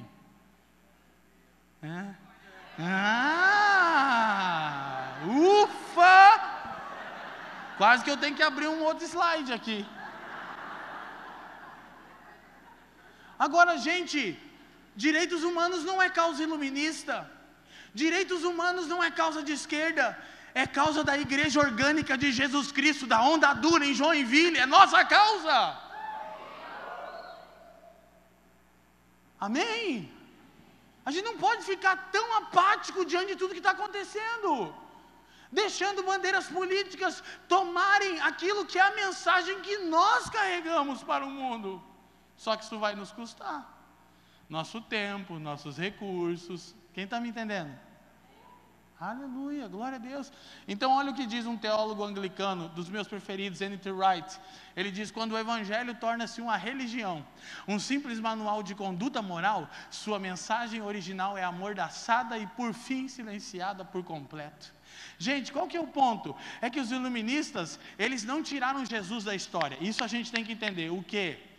Eles deixam um lugarzinho para Jesus na história. Do lado de quem? De Buda, de Gandhi, sei lá, senta do lado de quem você quiser, Jesus. Afinal, você é mais um líder moral e ético, queridão pra caramba, que ensina as pessoas uma espiritualidade alienada da realidade.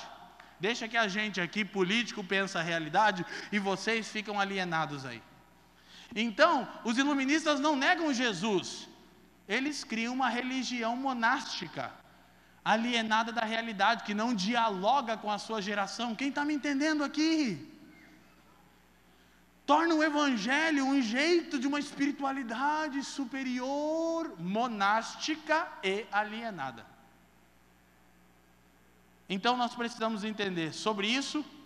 Um poderoso profeta de Deus, Tozer, disse: Isso aqui é incrível.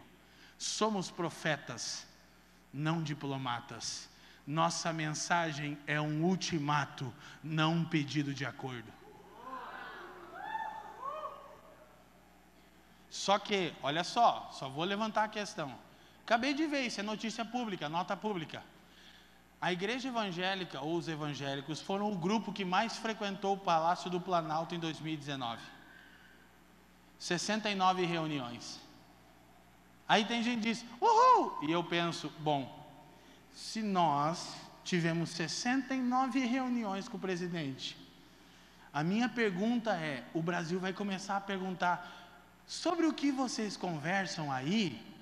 Porque o pobre, o órfão e a viúva ainda estão desamparados e há 100 milhões de pessoas, eu disse 100 milhões, que não têm acesso a saneamento básico e a esgoto. Por que, que vocês estão tantas vezes juntos? Estão falando sobre o que mesmo? Essa parte ninguém está pensando. Quem que vai militar essa causa? O que, que eu tenho a ver que não tem gente que tem esgoto? Eu moro em Joinville, uma cidade incrível, tô aqui. Eu moro em Curitiba, o que, que eu quero saber? Então você não é a imagem do Deus do templo no templo. Porque quem é a imagem do Deus do templo no templo está interessado com toda vez que aqueles que também foram criados à imagem, embora deturpada, não têm acesso àquilo que é digno e básico do homem, eles se entregam para tais causas.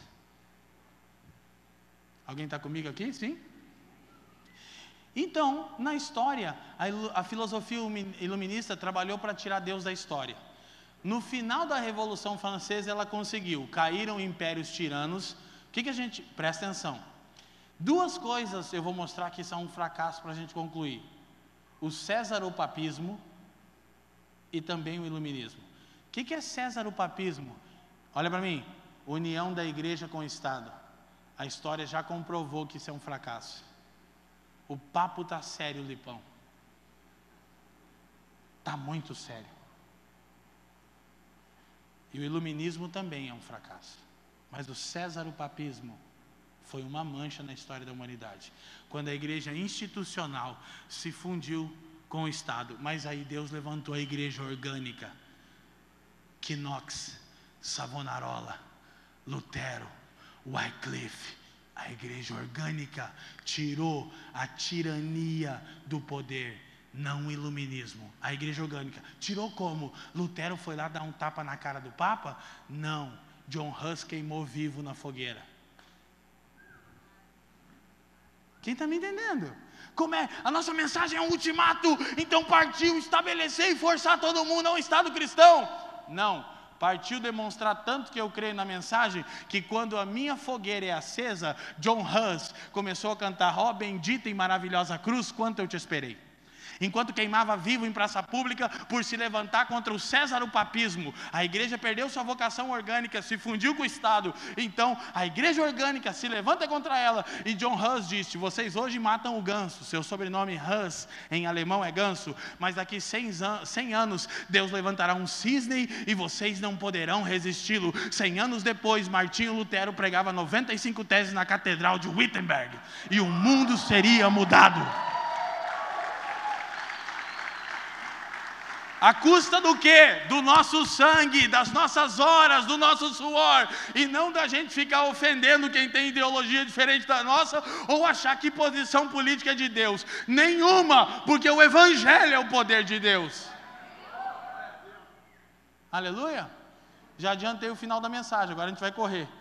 E aí as democracias criaram, nasceram, escuta, escuta, democracia é o melhor jeito de governo para o homem caído. Amém? Mesmo assim, não é o jeito de Deus. Mas é o que tem para hoje. o que, que tem para hoje? Democracia. É o jeito de Deus? Não, teocracia. Só que escuta, quando a igreja entendeu que o reino de Deus é teocrático, ela foi dominar o Estado para tornar ele cristão. O que, que aconteceu? A história mostrou. Então, Deus é teocrático? É. Democracia é o jeito de Deus? Não, é o que tem para hoje. É o mais seguro para homens caídos e depravados. Quem está me entendendo? Então, como é que a gente faz? A gente demonstra o reino no nosso estilo de vida, afetando todas as áreas. A gente não tenta estabelecer um Estado cristão. Por quê? Porque não há reino sem rei. Isso é triunfalismo. O reino não será estabelecido sem o rei. E isso não quer dizer que nós tenhamos que ser alienados e monásticos, porque eu estou confrontando essa ideia alienada de religião. Eu estou dizendo que a gente tem que conhecer de fato a nossa esperança. Conteúdo, abrangência, aplicações implicações. Deixa eu dizer uma coisa: eu não estou bravo com vocês, esse é meu jeito quando eu prego. Por quê? Por causa do peso profético. Sentado ali, eu sou o cara mais querido do mundo.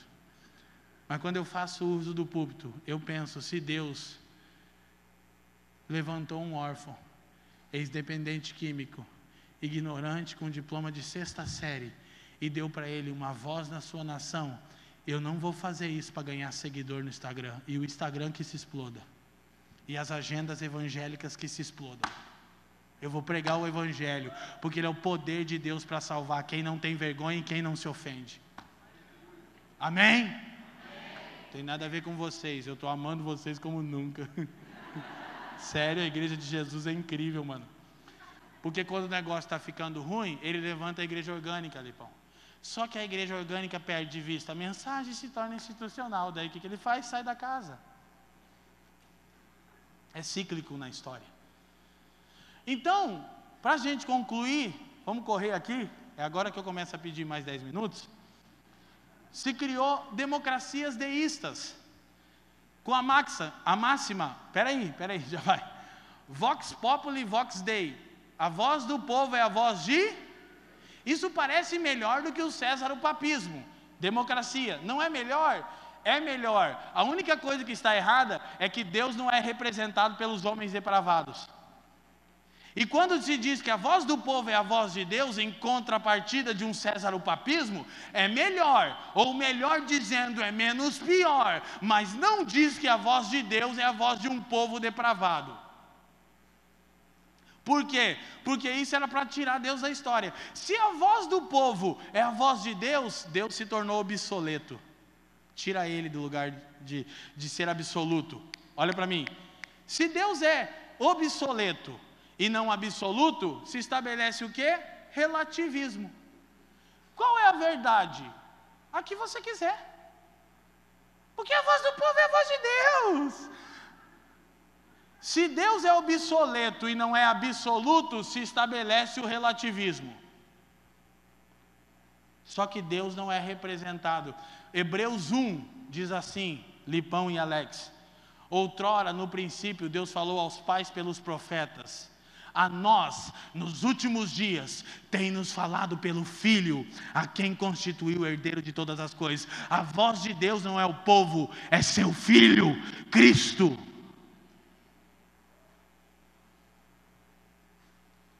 por meio das sagradas letras e do seu Santo Espírito, e sua igreja é a voz de Deus? Não, é a porta-voz de Deus. É diferente. Tem coisa para pensar, né, gente? Então Deus está fora, democracias deístas. O que é deísmo? É uma posição filosófica naturalista que acredita na criação do universo por uma inteligência superior. Então, deísmo é criacionista. Não, alguém criou. Quem? Ah, Deus ou um duende, uma explosão, um macaco, um alien. Uma inteligência superior através da razão, do livre pensamento, da experiência pessoal, em vez de elementos comuns às religiões teístas. Para com esse papo de tem só um Deus, que o mundo já sofreu com isso. Como a revelação direta ou tradição, foi o precursor do ateísmo moderno. Olha para mim: iluminismo, deísmo, ateísmo, relativismo. Cristo não é a luz do mundo, é a Revolução Francesa. O jeito de governar não é teocrático, porque a igreja institucional manchou a história, é, é deísta. Quem que é Deus? Escolhe o seu Deus, eu escolho o meu. Tem lugar para Deus no mundo? Tem. Tem tantos deuses, né? E aí isso cria o quê? O ateísmo. E tem até aqueles que são deuses de si mesmos. E o filho do ateísmo, do, do ateísmo é o espírito da nossa época, o relativismo. Qual? Tudo é relativo, vive como você quiser, sexo, drogas e rock and roll. E nós estamos lidando com isso como? Fazendo conferência com música evangélica, com letras que as pessoas nem entendem, não dialoga com o nosso mundo. Cajado, manto, e as pessoas falam, é, o que, que é isso aí mesmo? Está percebendo, Lipão? Não é, cara, por favor, eu sou pastor de igreja, pastorei o time de louvor no Brasil inteiro. Não é uma crítica vomitando, eu não estou mal comigo mesmo. Eu nunca tive tão bem assim, a propósito. Eu só estou indo. Minha geração não está dialogando com o mundo. O manto, a carruagem, o cajado. Está uh, recebendo e o mundo está. Nossa, bem que os iluministas falaram que vocês eram alienados. É loucura total. Aí Deus levanta pedras. Ó, escuta. Aí Deus levanta pedras. É preciso amar as pessoas como se não houvesse a mãe. Que, por que, que uma menina de classe média se joga da janela? Porque é uma crise de paternidade, porque os filhos dizem que os pais são culpados, mas os pais são filhos que cresceram sem pais. Alguém me ajuda? Eu vou morrer sozinho, aidético e em depressão, porque ninguém consegue me explicar o mundo. Por quê? Que a gente show de dizer: você é um diabo, viado e está com AIDS, morra. Eu acho que é um profeta que a gente perdeu. Que na década de 80 faz din, din, din, din, din, din, din, din, din, din, din, din, din, din, nas favelas, no Senado, sujeira para todo lado. Ninguém respeita a Constituição, mas todo mundo acredita no futuro. E por que que Deus levanta pedras, Larissa? Que a gente está brincando de casinha. Ai, gente, onda dura, né? por favor, nós estamos aqui em adulto, né? Me falaram que é uma reunião de líder e pastor, porque eu não vou ficar explicando. Vamos lá, gente. O Evangelho é um conteúdo poderoso para salvar e transformar o mundo todo. Onde estão poetas. Você já leu sobre a escola de Rembrandt? Socorro! Porque eu sou um ex-dependente químico que tem a sexta série. Mas graças a Deus eu tenho dinheiro para comprar livro e tenho o Espírito Santo. Eu tenho as Escrituras, as sagradas letras de Deus, que eu decidi que ninguém vai pensar por mim. Só que aí você começa a se tornar um problema para os evangélicos iluministas. Eles querem liberdade, não me obrigue a nada, liberté. Hum. Ah, aqui na Onda Dura não tem, na família dos que querem tem bastante. Meu horário estourou, mas os irmãos já me deram mais um tempinho ali, vou conseguir, obrigado. Então agora que Deus está fora da história, Vox Populi, Vox Dei, escuta, não perde. O mundo pode progredir e prosseguir, livre dessa tirania das trevas de um Deus que fica requerendo o governo absoluto. Então Deus saiu da história. Como a voz do povo é a voz de Deus, veja aí o que, que você acha: é duende, é macaco, é explosão. Escolhe aí, ser ou não ser, eis a questão. Olha que sabedoria. Eu penso, nossa, e eu que fumava maconha, velho. Que baseado é esse que os caras estão fumando, velho? Meu chapéu, Lipão. Rachixe dos violentos esse negócio, cara. Mas a igreja, que é a comunidade dos nascidos de novo, dos recriados, que tem o poder de Deus em sua boca, faz o que mesmo? Então, Deus está fora da história, o mundo pode prosseguir. E aí o caos se estabelece. Liberté, igualité, fraternité. Rapidinho, sabe qual é a liberdade pregada pelos iluministas? A liberdade do indivíduo. Por isso Nova York reconheceu 34 gêneros sexuais. Por quê? Porque você é livre para ser o que quiser, o que, você quiser. 34 gêneros sexuais Nova York reconheceu. Tem coisa lá que eu li, Lipão, eu não sei o que, que é. Eu digo, que diabo que é isso aqui? Por cara, tem, tem, homossexual, tem hétero, tem, tem, tem, tem, é, tem assexual, tem pansexual, tem São Paulino. Ah, desculpa. Ah, São Paulino não tinha. Timão, eu.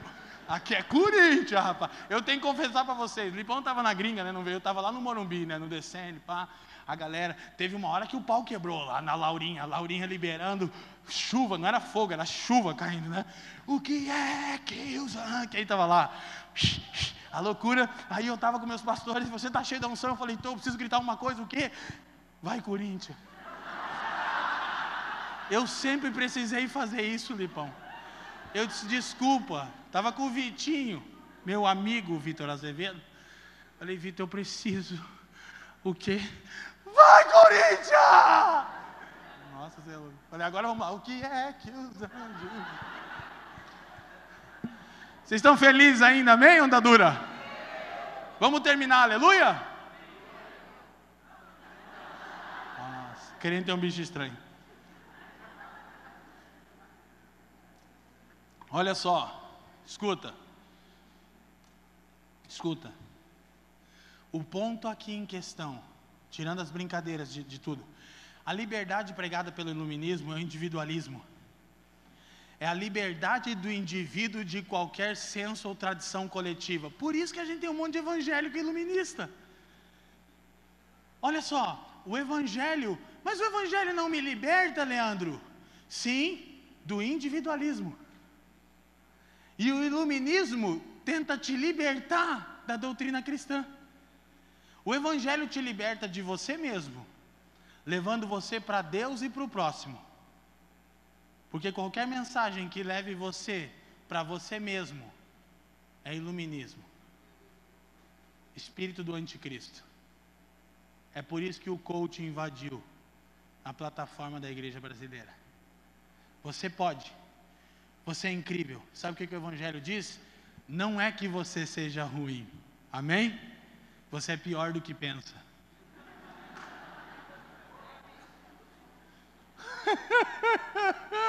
Lê Romanos, negão.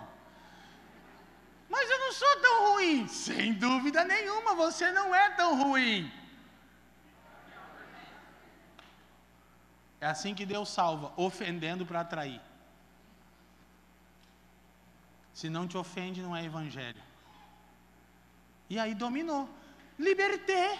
Fica livre dessas comunidades. Aí eu, eu quero congregar quando eu quiser. Hum, Hoje eu não quero. Ah, ah é, mas, é, enfim. Igualdade. Que igualdade que o iluminismo prega? Igualdade social. Para quê? Para não ter encontro. Sabe o que a Bíblia diz? Que Deus fez o rico e o pobre. Sabe por quê? Para promover encontro. Deus faz o rico? Faz, se Deus gosta de rico. E pobre? Também. E Deus gosta de pobre. E por que, que ele faz o rico e o pobre? Para que não haja igualdade. Porque não havendo igualdade, há encontro. E o rico tem que descer para o pobre ser levantado, e um caminho aplainado está sendo preparado para o que era rico, se fez pobre e vai estabelecer justiça. Não é igualdade, iluminismo. Eu fui na Dinamarca e na Suécia algumas vezes, frutos do iluminismo, Escandinávia. Todo mundo é rico, todo mundo mora num apartamento incrível, todo mundo tem uma Volvo incrível. Sabe o que acontece? É, são os maiores índices de, de suicídio. Não tem encontro porque eu tenho tudo, eu estou com a minha Volvo incrível. Ui, é incrível mesmo, até eu queria andar daquela. Só que qual é o problema? Só eu ando nela. Idosos morrem e são achados em torno de 90 dias, Lipão, depois, porque os filhos nunca mais visitam os pais. Eu entrei num ônibus na Suécia várias vezes, mas na primeira vez eu falei, eu quero entrar. Sabe o que, que eu vi?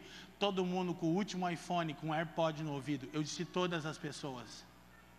Mas esse não é o sonho de todo mundo. O que, que eu estou fazendo? O que eu não deveria, no fim da mensagem, falando o que eu queria pregar. Será que você não está vivendo debaixo de um conceito iluminista? E quando todo mundo tiver um iPhone, que eu também tenho, e um AirPod, será que é isso que Deus quer? Para todo mundo botar o seu fone e conectar na Matrix e viver ali? Se você está debaixo desse espírito, eu oro para que seu iPhone exploda. E que você seja encerrado na maldição do Android, pelos séculos dos séculos. vai usar um androidão para sempre. Aí você fica pensando, ei, mas você não tem? Tenho, mas eu não fiz nada, eu não comprometi nenhum valor, eu não estou nem aí. O que vale nesse notebook não é o notebook, é o que está aqui dentro.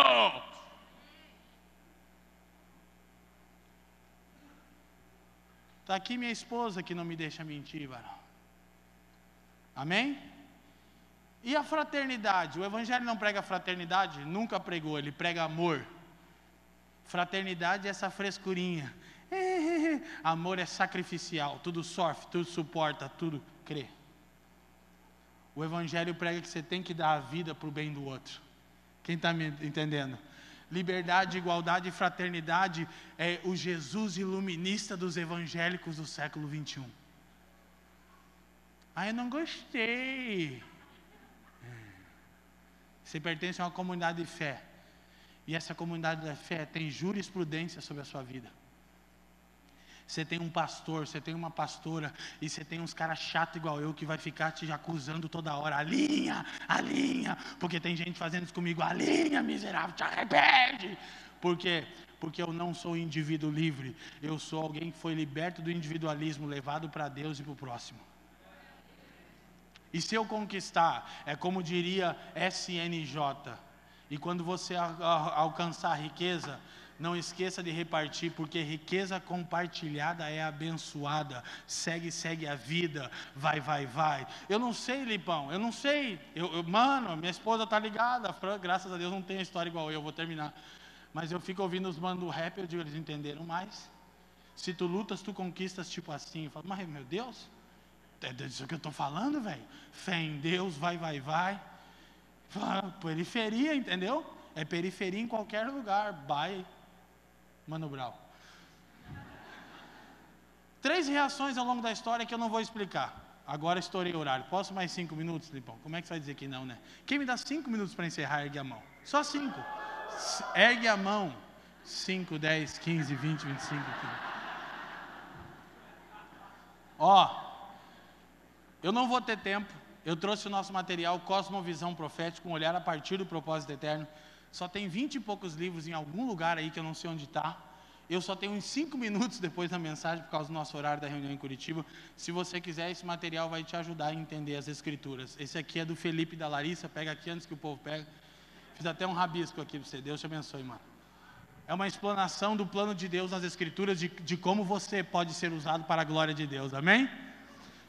Então, três reações ao longo da história. Primeira reação da igreja diante desse mundo. Iluminista, chegou? Nada disso importa, porque estamos indo morar no céu e deixaremos este mundo para trás. Aleluia! Ainda bem que eu vou morar no céu. Oh, eu vou subir. A gente chama evangelho o que a história mostra que é gnosticismo que a matéria é má, a gente vai para o céu. E olha o céu dos crentes, é o céu iluminista. Nessa vida eu morei na Coab, andei num gol bola, que desgraça, e usei Android a vida inteira. Mas no céu, ah, ruas de ouro. Sabe o que você está rindo? É que eu estou fazendo ser piada, você perceber que você tem um Jesus e um céu iluminista, talvez, que te promete aquilo que Deus te manda não amar. Mas daí aqui você não conseguiu, então vamos deixar o mundo para Satanás. TV do capeta, política do capeta, rock é do diabo, roupa é do diabo, tatuagem. Ó, fique lembrado que tatuagem é do cão. É da velha vida. E o pior, uma que estava aqui, Lipão, fez lá na gente, no nosso estúdio lá. Falei, não, eu sou. Isso é gnosticismo, eu não vou explicar gnosticismo, depois você estuda sobre gnosticismo. Põe lá. A falta de valorização das dimensões mais amplas do Evangelho inevitavelmente conduz a uma distorção da missão da igreja. Eu não entendo a abrangência, as dimensões mais amplas, o Deus do templo no templo querendo restaurar o templo por intermédio da imagem do Deus do templo que está no templo, entendeu? E como eu não entendo nada disso, eu quero ir para o céu, cara. Porque no céu eu vou ser rico, eu estou cansado de ser pobre. Iluminista. E pior, esquerdopata. Evangélico, porque tem espaço. No evangelho iluminista. O resultado é uma evangelização que concebe o indivíduo como uma unidade autônoma cuja salvação se realiza exclusivamente em termos de sua relação com Deus. Perde-se de vista que o indivíduo não é não existe isoladamente, que portanto não se pode falar de salvação sem que faça referência à relação do homem com o mundo do qual ele faz parte.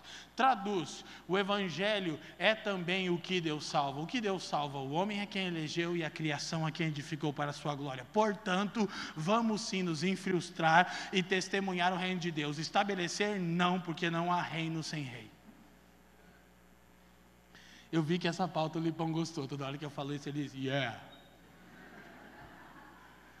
Próximo, temos que conversar sobre isso.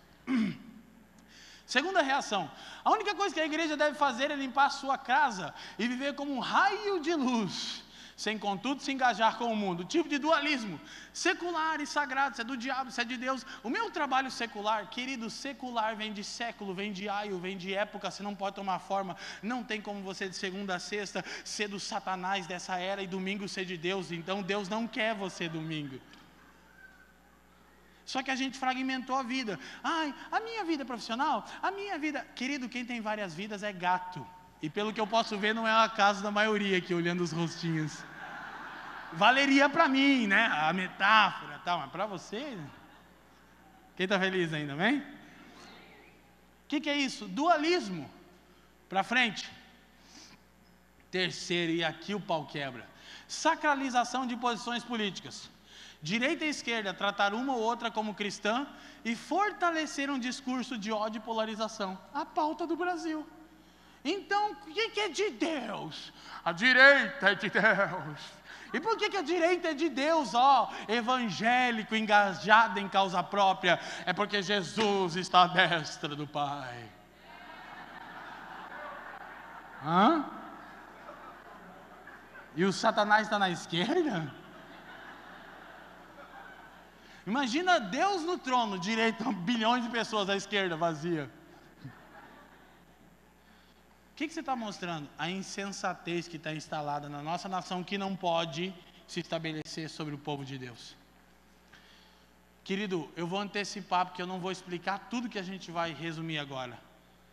Deus é direita ou esquerda? Nenhuma. Eu tenho que ser direita ou esquerda? Cristão. Porque o evangelho não cabe em nenhuma vertente política. E não existe direita no Brasil. E não me venha falar de família tradicional no terceiro casamento. Porque essa pauta é da igreja. Pegou? E o Messias é Cristo. Agora estão pensando, seria o Leandro esquerdista? Sabe por quê? É que eu me sinto como Paulo, perdendo o juízo para a edificação de vocês, que a insensatez se estabeleceu. Era tudo que eu ia pregar aqui. Agora eu terminei. Mas tinha que chegar até aqui. Agora escuta. Nosso irmão Davi Lago, Davi já veio aqui? Traz de novo, traz de novo, traz de novo, traz de novo. Faz um quarto para ele. Davi escreveu um livro, Brasil Polifônico, os Evangélicos e as Estruturas de Poder. Todos os evangélicos do Brasil deveriam ler o livro do Davi. O mestre em direito, Davi Lago. Esse é inteligente. Eu sou chucro, burro. Ali é inteligente, irmão. Tem uns caras bons. Eu, eu fico orgulhoso de ter pessoas como Davi no corpo de Cristo. Eu digo, me representa. Não mais candidatar, não, que eu voto em você. Ele disse, não. Olha o que, que o Davi disse. Próxima citação. Além de cobrarmos honestidade dos políticos, é necessário cobrarmos honestidade intelectual de nós mesmos. É preciso fazer um esforço na direção da luz, da lucidez, do que é equilibrado, razoável, plausível. Ao elaborarmos nossas convicções políticas, precisamos passar pelo crivo da razão. Deixa eu traduzir. A esquerda é de Deus ou a direita de Deus? Nenhuma. Se a esquerda levantar uma causa, que é o evangelho, o que, que a gente faz? Apoia se a direita levantar uma causa que expressa o evangelho, o que, a gente faz? Apoia. Se a direita levantar uma causa, mira na cabeça, estoura a cabeça dele, mata ele. O que, que a gente faz? Se levanta contra. Porque o Evangelho não diz que a gente estabelece a ordem estourando a cabeça do cara que vai morrer e o filho dele de 7, 8, 9 anos vai ver o governador, que deveria ser quem milita a causa dele, que não tem nem saneamento básico em casa, dizendo: mata o pai dele. Mas ele pensa: meu pai nunca teve chance nenhuma, se tornou o que se tornou porque vive aqui. O governador está mandando explodir a cabeça do meu pai, e daí a cabeça do meu pai é explodida na parede. Então essa criança de 8, 9 anos diz: o mundo é que me espere, que vocês vão conhecer o Satanás quando eu puder pegar numa arma. E daqui 10 anos você vai ver o resultado dessas políticas. Quem está me entendendo? Que o Evangelho diz que é assim? O Evangelho diz que quem tem que morrer é você.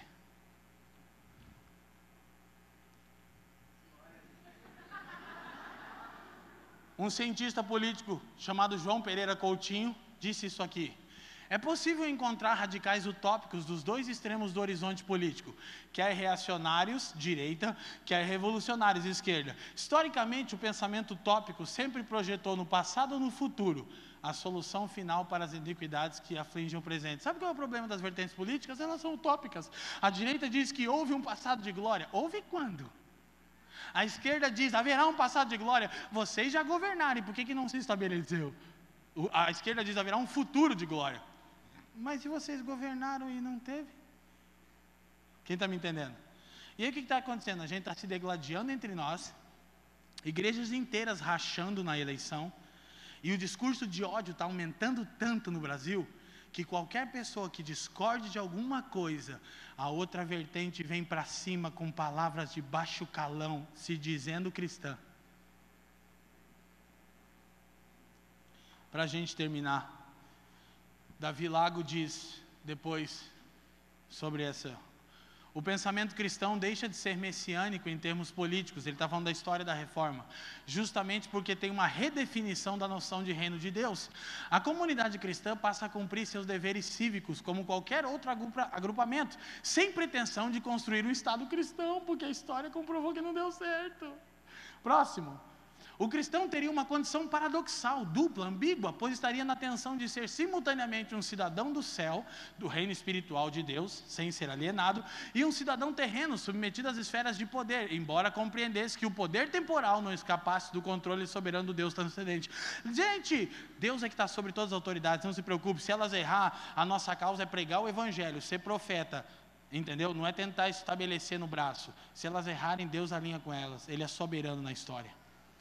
Davi conclui e diz assim: durante a época de cristianização do Império Romano e do estabelecimento de um sacro império com religião oficial, o sistema jurídico romano entra em uma amálgama, se funde, se mistura com o direito canônico, formando uma macroestrutura de poder. Somente a partir dos séculos XV e XVI, com a reforma protestante, é que haverá uma revisita incisiva aos conceitos antigos. O que, que o Davi está explicando? Que já aconteceu na história essas tentativas e não é por aí. Quem está me entendendo, amém? Tinha muita coisa para pensar, mas eu vou concluir. Eu quero deixar o pensamento no ar. Então, para a gente terminar, escuta. O mesmo cientista político que eu acabei de citar, que não é cristão, termina falando sobre o problema, os atuais problemas sociais da seguinte forma. Ele está escrevendo um livro sobre ciência política e ele termina dizendo assim: ó, o presente ensaio, o livro, não é uma dissertação teológica. E também por isso convém deixar que qualquer interpretação sobre o pecado original e suas consequências para os teólogos. Por quê? Porque ele está dizendo o seguinte: olha para mim, nenhum político, nem de esquerda nem de direita, deveria reivindicar ter a solução para o mundo. Por quê? Porque o político é imperfeito. Por que o político é imperfeito? Porque ele é homem. Aí ele diz: ah, mas eu não estou falando aqui de teologia, eu não sou teólogo. Ele está falando de pecado original. O homem é falho, então nenhuma política é plena. É o reino de Deus que é pleno, o evangelho que é poder. Amém? Aí ele diz: Isso aqui não é teologia, deixa os teólogos, mas não só porque os teólogos são mais bem preparados, ó, não porque eles parecem mais bem preparados para lidar com tais assuntos, olha o que diz o cientista político, mas sobretudo porque não é necessário apelar para a cidade celestial de forma a explicar as imperfeições da terrestre. Um cientista político disse: Nenhum político de esquerda, de direita, deveria reivindicar ter a solução, porque ele é homem e homem é falho. Eu não sou teólogo para explicar o pecado original, mas eu também não preciso apelar para a cidade do céu para entender quão distante a da terra está dela. Nossa! E os evangélicos estão alienados. Eu estou lendo sobre política e estou vendo a política clamando por uma resposta. Aí ele conclui: o que existe aqui embaixo chega e sobra para explicar os limites epistemológicos dos seres humanos. A complexidade dos fenômenos sociais não pode ser radicalmente transformada rumo à perfeição por uma matéria tão precária. Que que termina, como ele termina esse livro? Dizendo: Eu não tenho a resposta. Ele diz: Eu sou de direita, conservador, esse cientista político. Ele diz: Mas não é a resposta para o caos do mundo nem tampouco a esquerda é. Ele termina o livro com ponto de interrogação. E aí eu penso, e nós sabemos ou não a resposta? Curva a sua cabeça. Pai, muito obrigado por esse tempo especial aqui na onda. Obrigado, Senhor, pelos pastores dessa casa. Obrigado por aquilo que você está fazendo aqui. Pai, eu procurei servi-los como um irmão em Cristo no seu temor e compartilhar o peso profético. Que você faça bom uso dessa palavra e que ela sirva, para a nossa edificação, para o despertar da nossa vocação e para a glória do teu nome. Oramos no precioso nome de Jesus. Amém e amém. Deus abençoe vocês. Obrigado. Lá atrás tem o livro.